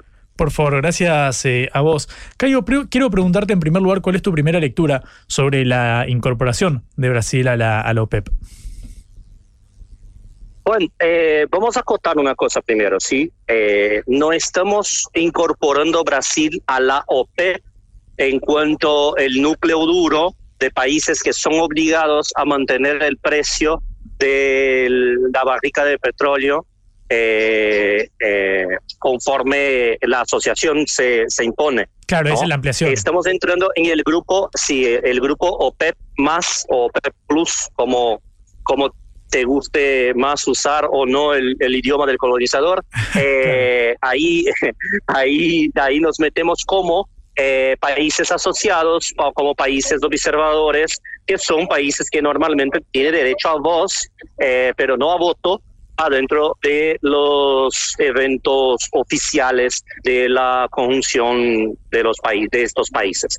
Más o menos como los observadores de Mercosur, eh, que en este caso ahora Bolivia deja de ser observador para venir a ser un miembro efectivo, y así vamos entre otros espacios. Normalmente el espacio del observador y entidades internacionales es justamente una previa para entrar, pero Lula dejó muy claro que no tiene interés en adherir a la OPEP en cuanto parte eh, de la asociación, más allá de ser el observador y, que, y poder poner algunos temas, algunas órdenes del día a la asociación, tal cual es interés de Brasil, eh, la producción de energías eh, renovables que no se dependen solo de hidrocarburos. Mm.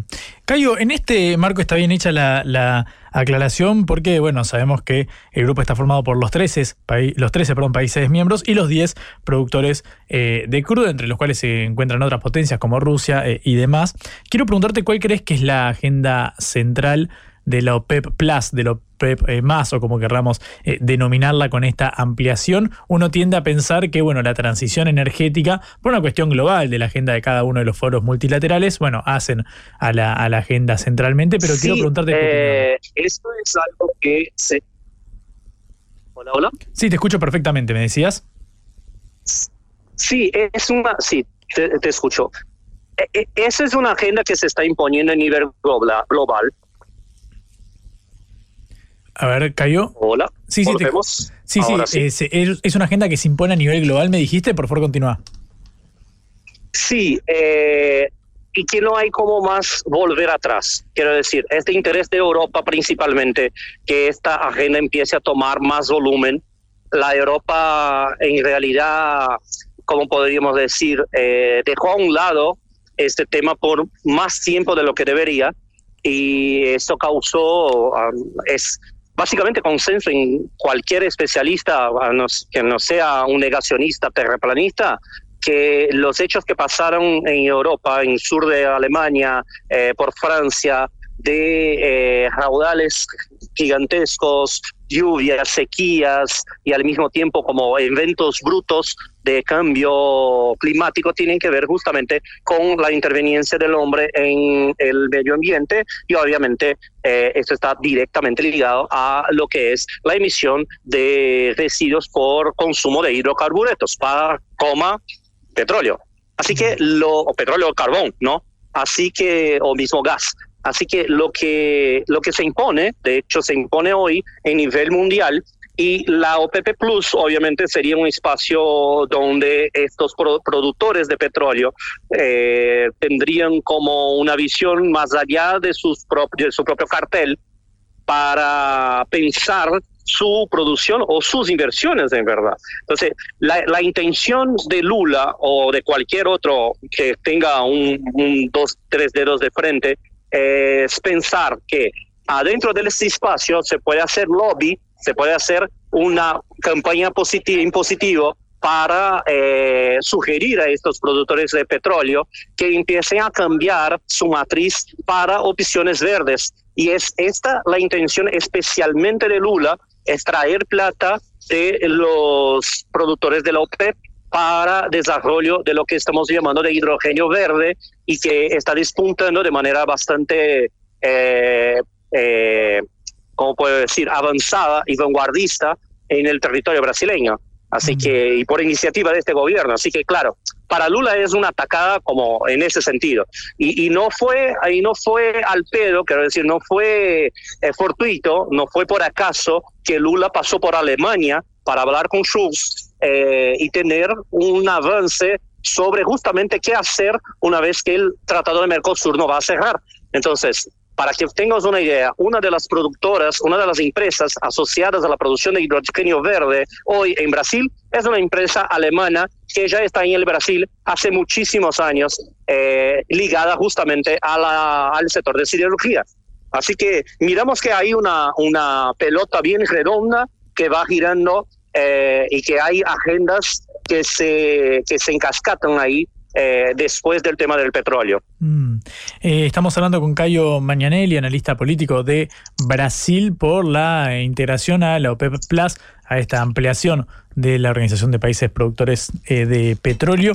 Cayo, quiero preguntarte qué peso tiene hoy en día esta industria hidrocarburífera en materia de, exportación, de generación de divisas en Brasil. Digo porque uno le inscribe en ese marco a la invitación a incorporarse a esta ampliación. Sí, el tema es que nosotros en Brasil no la tratamos como una, un, producto de exportación. Entonces, a ver, Brasil lo que hace es eh, mantener su matriz productiva, en especial para exportación de soja y, eh, y minerio, minería de hierro. Entonces, minerio de hierro son los dos principales exportadores brasileños, eh, de los dos principales productos de exportación brasileña.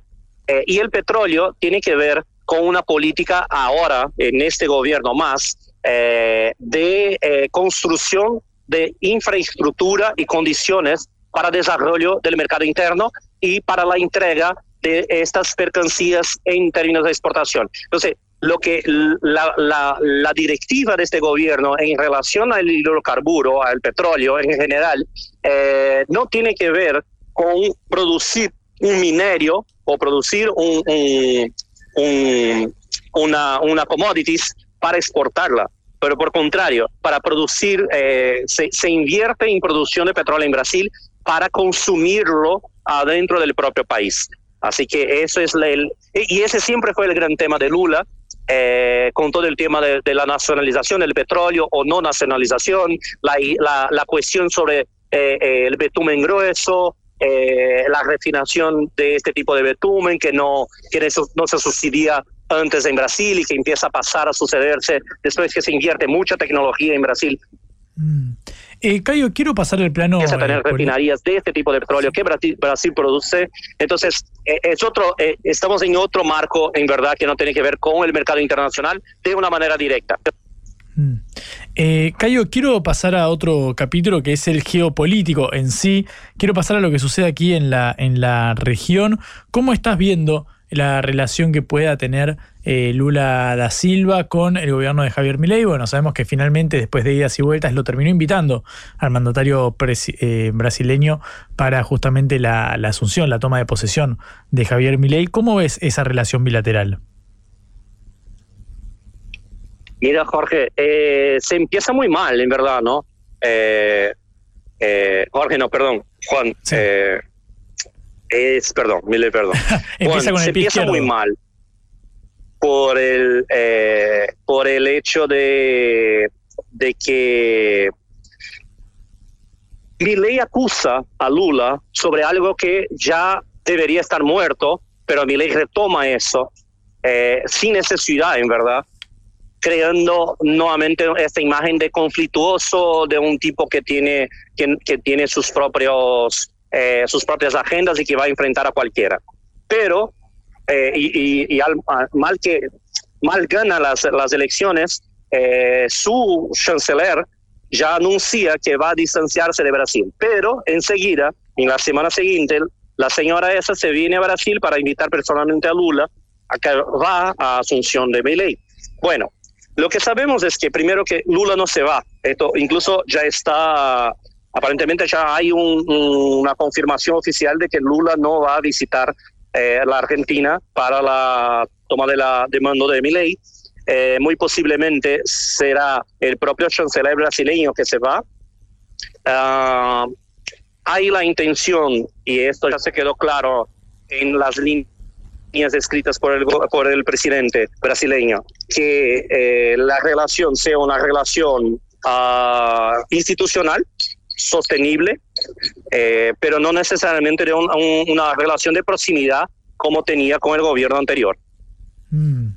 Eh, Cayo, la última eh, pregunta pensando en la eh, inserción o al menos en la eh, unión que puede haber multilateral dentro de la región. Sabemos que una de la, las iniciativas que tenía el gobierno ahora saliente de Alberto Fernández era reflotar la UNASUR y fortalecer la Unión de Naciones de, de Sudamérica. Quiero preguntarte por tu lectura en torno a esto, al vínculo dentro del Mercosur, ahora con la llegada de Bolivia y demás. ¿Cómo estás viendo este capítulo?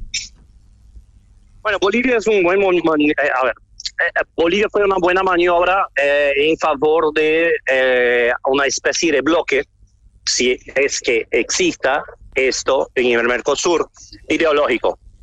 No, pero el problema es que nosotros siempre intentamos poner tinta en los países cuando hablamos de Mercosur, pero al final de las cuentas, el Mercosur funciona sin presidente. Fíjate, una institución que cambia el presidente de seis en seis meses está básicamente dibujada para que el presidente no vaya nada adentro de la, institución, para que la institución funcione sin, eh, sin que los rumores políticos cambien sus directivas. Entonces, eso es el Mercosur. El Mercosur tiene intereses que tienen que ver con flujo de commodities eh, eh, en dirección del Atlántico en, en especial. entonces, ese es el tema principal de Mercosur, el flujo de commodities y de productos en especial de productos fabricados por la industria automotriz. Esa es, esa es la base del Mercosur, no tiene más, más nada. Entonces, tener Bolivia ahí tiene que ver un poco, sí, con algo geopolítico, pero también con, eh, con una cuestión comercial que tiene que ver con la parte de tránsito de commodities. Eh, hoy por hoy, lo que se está buscando es justamente la integración entre los dos océanos, entre Atlántico y Pacífico, por un interés básicamente chino. Sí, las movimentaciones que miramos en nuestro territorio, en nuestros territorios hermanos, eh, tiene que ver con intereses eh, una punja de brazo entre Estados Unidos y China sobre integraciones eh, logísticas entre eh, el Océano Pacífico y el Océano Índico. Por, por cuestiones logísticas no más. Ese es el gran tema, ¿no? y por ahí, claro, no hay cómo frenar el avance, pero hay cómo influenciarlo. Y ese es el gran, gran juego hoy de ajedrez que se juega en nuestros territorios. Entonces, sobre, sobre el tema político, quiero decir, mi ley puede decir lo que quiera, pero Mercosur no se va a acabar porque el interés no tiene que ver con intereses políticos, tiene que ver con intereses de las grandes multinacionales eh, y, y, la relación con Brasil eh, va a resfriar, lo que sugiere que básicamente se va a tomar eh, medidas más institucionales y que poca cosa podríamos mirar en términos de colaboración hacia adelante.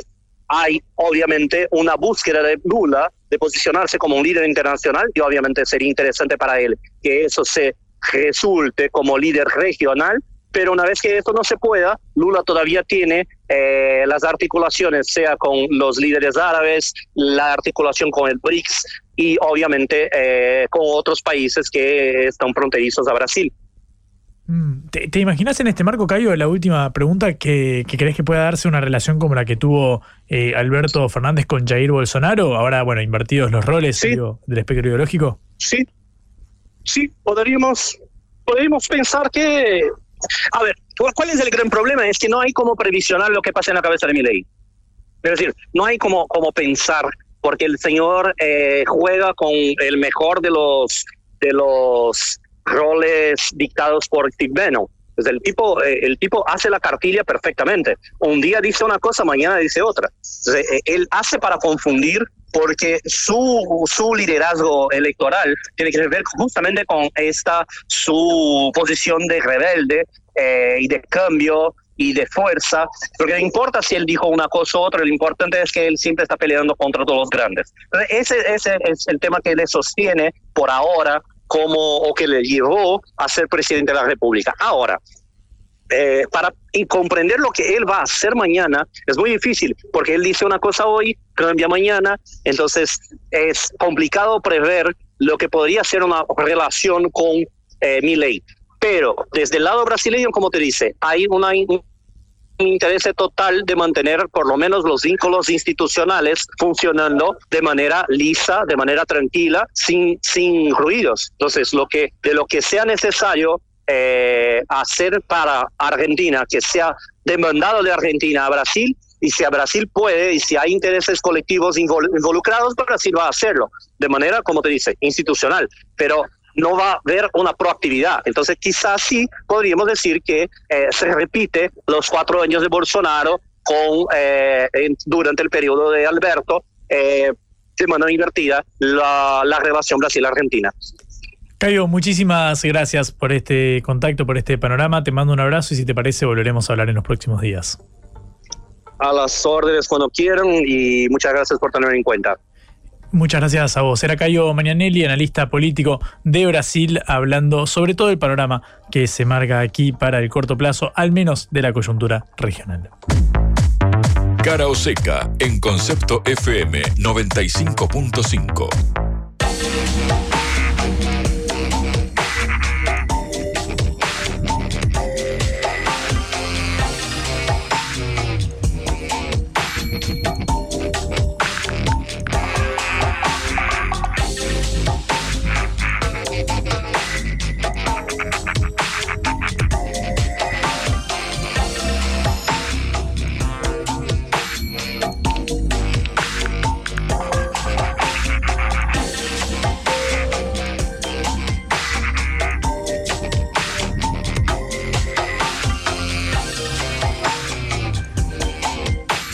35 minutos pasan de las 12 del mediodía. Seguimos en Cara Oseca, última media hora de esta edición eh, de martes. Vamos a volver a las voces de los protagonistas de toda la agenda eh, informativa, porque, claro, tenemos a quien fue designado eh, presidente provisional del Senado. Obviamente, esto es una potestad del Poder Legislativo, pero por lo general se le concede al oficialismo la posibilidad de designar a esta autoridad en la Cámara Alta. Sabemos que, bueno, Javier Milei y la Libertad Avanza tienen apenas siete senadores de los 72 que componen el recinto. Bueno, al igual de lo que sucede en diputados. En diputados son 257 los eh, legisladores y apenas la Libertad Avanza tiene cerca de 35 bancas. Bueno, vamos a ver, a escuchar, mejor dicho, lo que decía Francisco Paultroni, que es senador electo de la Libertad Avanza y es eh, la persona a la cual Milei ha escogido para ser presidente provisional del Senado, un cargo muy importante dentro de la estructura legislativa. Escuchemos lo que decía Francisco Paultroni. Esta semana, lo que es hoy martes, mañana miércoles también, estoy se- me estoy presentando y visitando más senadores que todavía no he tenido la oportunidad de conocerlos. Y, bueno, una vez que pasemos esta sesión preparatoria, una vez que asuma el presidente y el día lunes 11 envíe este paquete de, de- de medidas y normas al Congreso, ponerse a laburar este, todo el todo todo el tiempo que sea necesario. Creo que aquí vamos a laburar de corrido todo el verano, por eso se llama extraordinaria. Y, y bueno, es lo que es la responsabilidad que tenemos de no perder un solo día, Antonio, para empezar a, modificar todo este escenario.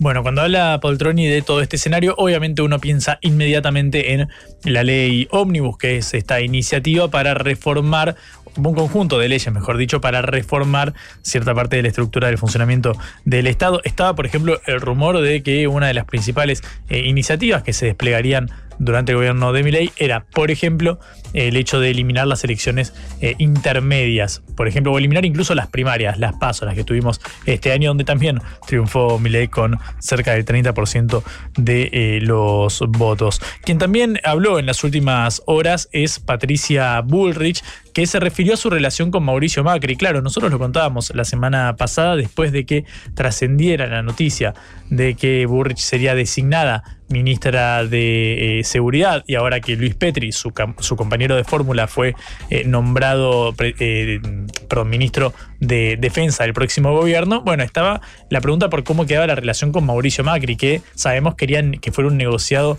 en conjunto, que no fuera cada uno por su cuenta. De hecho, uno puede leer el mensaje de Macri en redes sociales felicitando a Patricia Burrich y a Petri cuando dice, bueno, es una decisión personal que han tomado, es decir, no es en nombre de este acuerdo que el expresidente pretendía que fuera más amplio. Bueno, Burrich se refirió a su relación con Mauricio Macri y esto decía. ¿Cómo está la relación con, con Mauricio Macri luego de la decisión que ha aceptado ¿no? directamente de ser la ministra de Seguridad? Estoy acá por una transición y mm, voy a contestar preguntas relativas a la transición. Muchísimas gracias. Pero está no está cortado el diálogo. De ninguna manera. Vamos a, a trabajar de acuerdo a los principios que ha planteado el futuro presidente eh, respecto al cumplimiento de la ley. La calle va a estar en orden entonces. Bueno, cumplimiento de la ley total.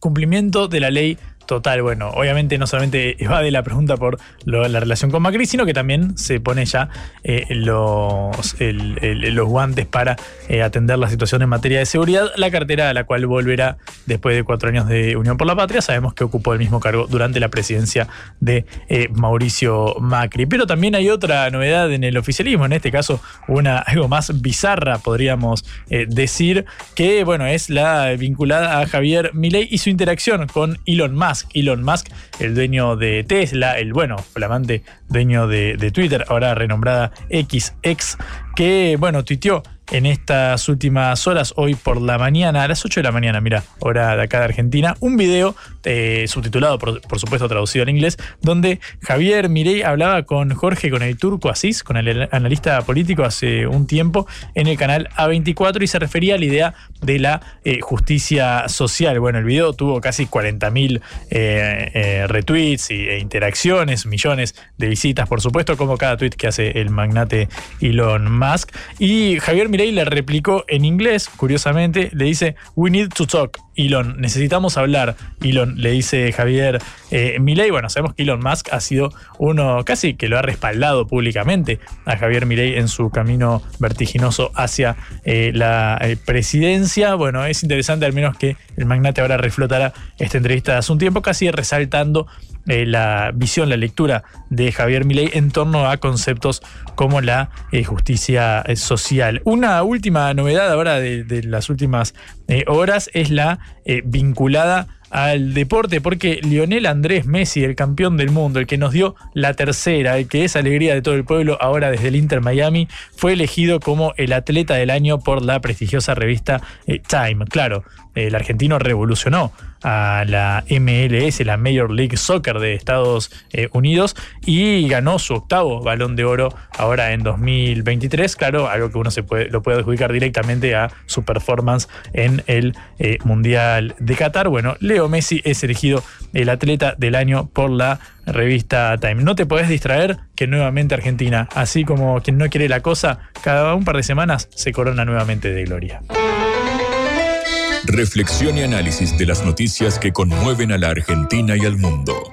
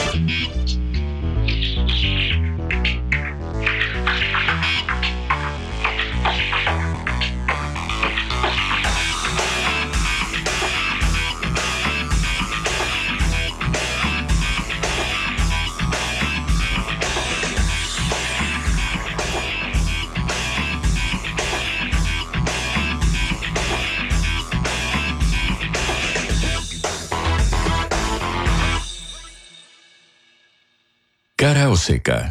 o seca. Último tramo, recta final en cara o seca, 15 minutos no se paran de la una de la tarde y vamos a transitarla junto a Marcelo Casareto, diputado nacional de Unión eh, por la Patria, fue candidato a gobernador de la provincia de Entre Ríos y ahora tiene la gentileza de atendernos en esta tarde en Buenos Aires. Marcelo, buenas tardes, ¿cómo estás? Juan Leman te saluda acá en Cara o Seca. ¿Qué tal? ¿Cómo te va? Acá un saludo desde Paraná, Entre Ríos. Muy bien. Eh, Marcelo, primero, hubo inundaciones ahí en el, en el litoral, sobre todo en Entre Ríos, en este último fin de semana. ¿Cómo está la situación? Mira, nuestra provincia, estoy acá en la Universidad Autónoma de Entre Ríos y tengo mirando un mapa de la provincia. Para el que no conoce, de un lado está el río Paraná y del otro lado está el río Uruguay. Eh, inicialmente la creciente fue el río Uruguay y hubo una zona afectada en el entorno de Concordia y un poco hacia aguas abajo. Y ahora empezó a subir en el río Paraná. Lo que pasa que el Paraná en esta parte, en la ciudad de Paraná, es una zona de barrancas y por ahí el agua vuelca más para la provincia de Santa Fe. Pero siempre tenemos que estar atentos porque es recurrente todos los años, cuando hay lluvias en el sur de Brasil, crecen los ríos. Mm. Marcelo, vamos ahora a la política, si te parece bien. Bueno, está obviamente en boca de todos la designación eh, de Martín eh, Menem como futuro eh, presidente de la Cámara de Diputados. Obviamente, esto es potestad del legislativo, pero se le suele conceder esta, esta, esta posibilidad al oficialismo de designarlo. Quiero preguntarte cómo te cae esta, esta noticia, pues había hablado también de que uno de los potenciales presidentes podía ser Cristian Ritondo del PRO, Florencio Randazzo de este peronismo disidente, entre otros nombres. Bueno, ¿cómo te cae esta noticia? Mira, yo creo que en democracia eh, hay que respetar la voluntad popular, en este caso los argentinos votaron a Javier Milei como presidente de la Nación. Yo estuve con él el miércoles pasado en la Asamblea Legislativa, lo saludé, lo felicité y por supuesto le decía éxito, más allá de las diferencias políticas que tenemos. Y es una cuestión lógica que se ha respetado en el Congreso. El hecho de que el presidente electo, el presidente de la Nación, pueda nominar los presidentes de ambas cámaras al efecto de que estén en la línea de sucesión presidencial. Así que lo que veo hasta ahora es que Javier Milei ha propuesto a Paul Troni para la presidencia provisional del Senado y a Menem para la Cámara de Diputados. Así que es lo más lógico y el bloque del peronismo, Unión por la Patria, va a acompañar la propuesta que ha hecho el presidente de la Nación. Mm. Marcelo, yendo al, plano ya de la disputa, de la discusión legislativa, quiero preguntarte por este proyecto de la ley ómnibus que enviaría la libertad avanza, el oficialismo, al, Congreso, que por supuesto debería pasar por la Cámara Baja que vos eh, integrás. Eh, ¿vos, ¿En qué condiciones crees que llegará? ¿Cómo crees que será la respuesta del peronismo? Mira, en primer lugar, eh, los argentinos votaron, eligieron un gobierno y el gobierno va a mandar las principales leyes, diría, de inmediato. El domingo vamos a estar en la Asamblea Legislativa cuando eh, Javier Milei eh, haga su mensaje y seguramente va a plantear la agenda legislativa. De acuerdo a lo que ha dicho, el Congreso está de receso hasta el primero de marzo por él convocaría a sesiones extraordinarias. Las extraordinarias con el contenido que él proponga. Seguramente será un paquete de leyes que va a tratar el Congreso. Entonces, eh, hay que escucarlo el domingo. Efectivamente va a convocar extraordinarias. ¿Qué temario? Y el temario qué contenido va a tener en cuanto a leyes y artículos. Hasta hoy son trascendidos periodísticos. Entonces, sobre la legitimidad que un presidente tiene de presentar su plan de gobierno, nosotros somos oposición, representamos el 44% que votó a Sergio Massa, o sea que nuestra visión política y de la Argentina es diferente pero entre los que lo votaron a mi ley en agosto y en octubre, el 30%, más las adhesiones de Bullrich y Petri, que integran su gabinete con ministro de Seguridad y de Defensa, entiendo que no tendría problemas en tener quórum y mayoría para aprobar las leyes. Pero eso va a correr de parte de quienes integran el gobierno, que son la Libertad Avanza, Juntos por el Cambio y el Partido de Schiaretti, que veo que ha nombrado también a tres, cuatro cargos expectantes en el gobierno. Nosotros seguramente seremos oposición seria, responsable, tenemos la responsabilidad de gobernar nueve provincias argentinas y cientos, miles de municipios en la Argentina, así que queremos que a la Argentina le vaya bien porque de eso depende la suerte de muchos argentinos. Mm. Marcelo, también más allá de la suerte de los argentinos, está la suerte del peronismo y cómo eh, se acomode ahora para volver a ser eh, oposición después de estos cuatro años de oficialismo. Y justamente durante el fin de semana escuchamos la voz de Alberto Fernández refiriéndose a este, a este respecto, sobre todo vinculada a la figura de Axel Kisilov. Bueno, le preguntaron al presidente saliente eh, si considera que Kisilov puede hacerse con la conducción del peronismo como una de las eh, figuras más jóvenes, tiene algo más de 50 años recién, desde un territorio importante como la provincia de Buenos Aires, que explica un tercio del electorado eh, nacional, y el presidente dijo que le parecía que Axel no representaba a todo el espectro peronista, propuso en su lugar a la ministra de Desarrollo Social Victoria Tolosa Paz, a Jorge Ferraresi, su ex ministro suyo, o incluso al ministro de Obra Pública Gabriel Catopodis. Quiero preguntarte a vos eh, si ves algún rostro que te seduzca al menos para hacerse con la conducción o el liderazgo del peronismo por los próximos cuatro años? Mira, yo fui parte del Congreso a partir de un acuerdo que fue el Frente de Todos, que era Alberto Fernández presidente, Cristina Fernández vice, Sergio Massa presidente de la Cámara de Diputados. Finalmente nuestra propuesta fue con Massa presidente en las elecciones pasadas. Y perdimos. O sea, tuvimos un caudal de votos en agosto, más en octubre, más en noviembre, pero no tuvimos la mayoría. Así que, por lo que veo, el actual presidente se va a España a dar clases. Eh, el actual ministro y ex candidato se va a trabajar con fondos de inversión en el exterior. Y la hoy vicepresidenta se va al calafate. A partir de ahí, bueno, hay que barajar y dar de vuelta. Cada uno tendrá su corazoncito y le gustará más tal o cual referente, pero me parece que ahora hay que barajar y dar de vuelta. Yo estuve junto con el gobernador Bordet esta semana pasada, lo acompañé a la reunión de gobernadores que se hizo en el Banco Provincia. Estuve en el inicio, en la antesala, saludé a los gobernadores y salí porque estaban solamente ellos. Y bueno, y ahí Kisilov es un gobernador importante, pero estaba también los actuales gobernadores, que algunos terminan, los que siguen, el de Santiago del Estero, el de Formosa, el de Catamarca, el de La Rioja, el de La Pampa, el de Tierra del Fuego. Bueno, se irá a ver. Hoy es muy prematuro quién va a ser el que conduzca la oposición. Ahora hay que salir a la cancha. Primero, en gobernar bien donde tenemos que gobernar. Y segundo lugar, ser criteriosos en la oposición en el Congreso Nacional o en las legislaturas provinciales donde nos toque.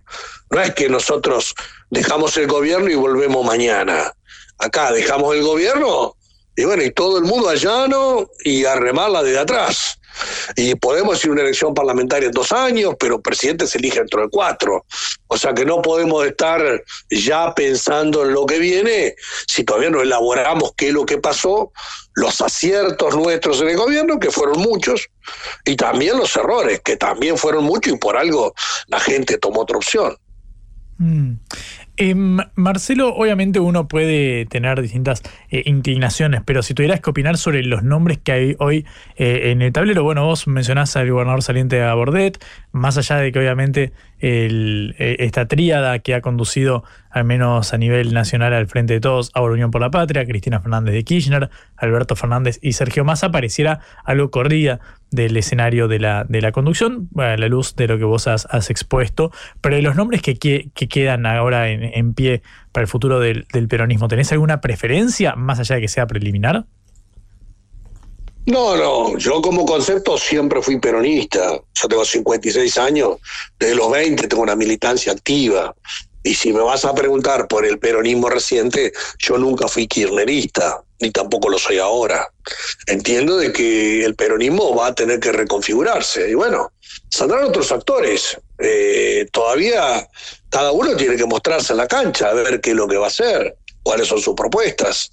Pero creo que nosotros no tenemos que dejar afuera a nadie. Digamos, ahora se van a organizar los bloques parlamentarios y habrá una conducción colectiva en esa mesa futuro estarán los gobernadores, los intendentes, eh, los bloques de diputados y senadores, y bueno, otro referente más, pero yo no personalizo la política. Creo que entre todos tenemos que entender que hicimos cosas buenas y que tenemos que corregir cosas. Eh, por allí coincidí vez pasada cuando Kisilov dijo, tenemos que tocar otra música, no tenemos que seguir con los mismos temas, tenemos que componer canciones y enamorar al electorado. Y eso es lo que se va a ver a futuro. Vos me decís Kisilov, sí, claro, un gobernador importante, pero tiene cuatro años que gobernar.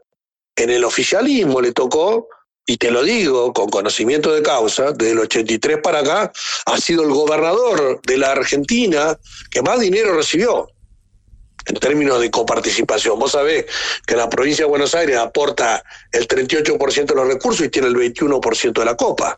Entonces, de distintas formas se trata de compensar eso y el que más le dio fue Alberto Fernández. Y tal vez Kicillof no se lo agradeció en la dimensión que, correspondía. Ahora le va a tocar en un escenario donde va a estar Milei, que no lo va a tener como aliado preferencial. Entonces, bueno, ahí hay que salir a la cancha, a ver cómo uno se maneja. Pues las presiones son las mismas, y los docentes quieren cobrar más, y las paritarias son complicadas, y hay que administrar el sistema de salud y el sistema de seguridad. Entonces, tiene que pasar por, bueno, tener un- una atención preferencial como la tuvo estos cuatro años, hacer oposición en los cuatro años que vienen. Si lo hace exitosamente, por supuesto que puede ser una opción a futuro, claro. Marcelo, muchas gracias por este ratito, por estos minutitos. Te mando un abrazo y estamos en contacto. Bueno, muchas gracias, hasta luego. Hasta luego. Era Marcelo Casareto, diputado nacional de Unión por la Patria, hablando justamente sobre el liderazgo del peronismo para los próximos cuatro años y del gobierno que se avecina con Javier Milei a la cabeza. Cara o seca. Te contamos lo que otros callan.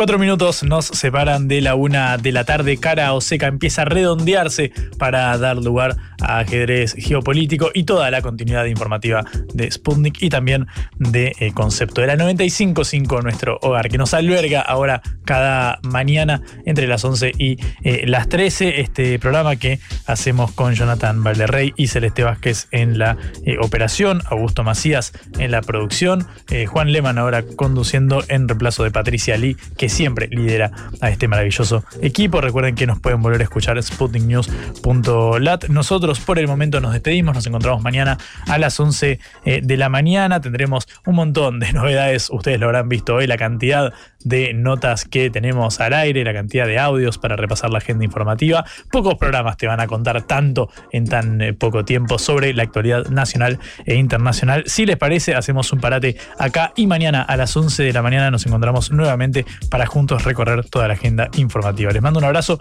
que descansen, nos encontramos mañana. Chau. Vamos a hablar clarito. La guerra contra las drogas ha fracasado. Se ha producido un genocidio en mi continente. Tenemos nosotros que plantar una sola voz, y que América Latina, el Caribe, le diga a los Estados Unidos de Norteamérica, no más golpismo. Y se aplica lo que decía Tolstoy, un gobierno que no procura la justicia no es más que una banda de malhechores. Qué cosa rara que diga gracias a la vida a pesar del dolor, porque mi hija dio la vida sabiendo que había que cambiar. La vi ahí que, que brillaba, que sobresaltaba en ese estadio hermoso y no lo pensé y, y la fui a besar. La vida está llena de tropezones y de fracasos, pero es hermosa. Cara o seca.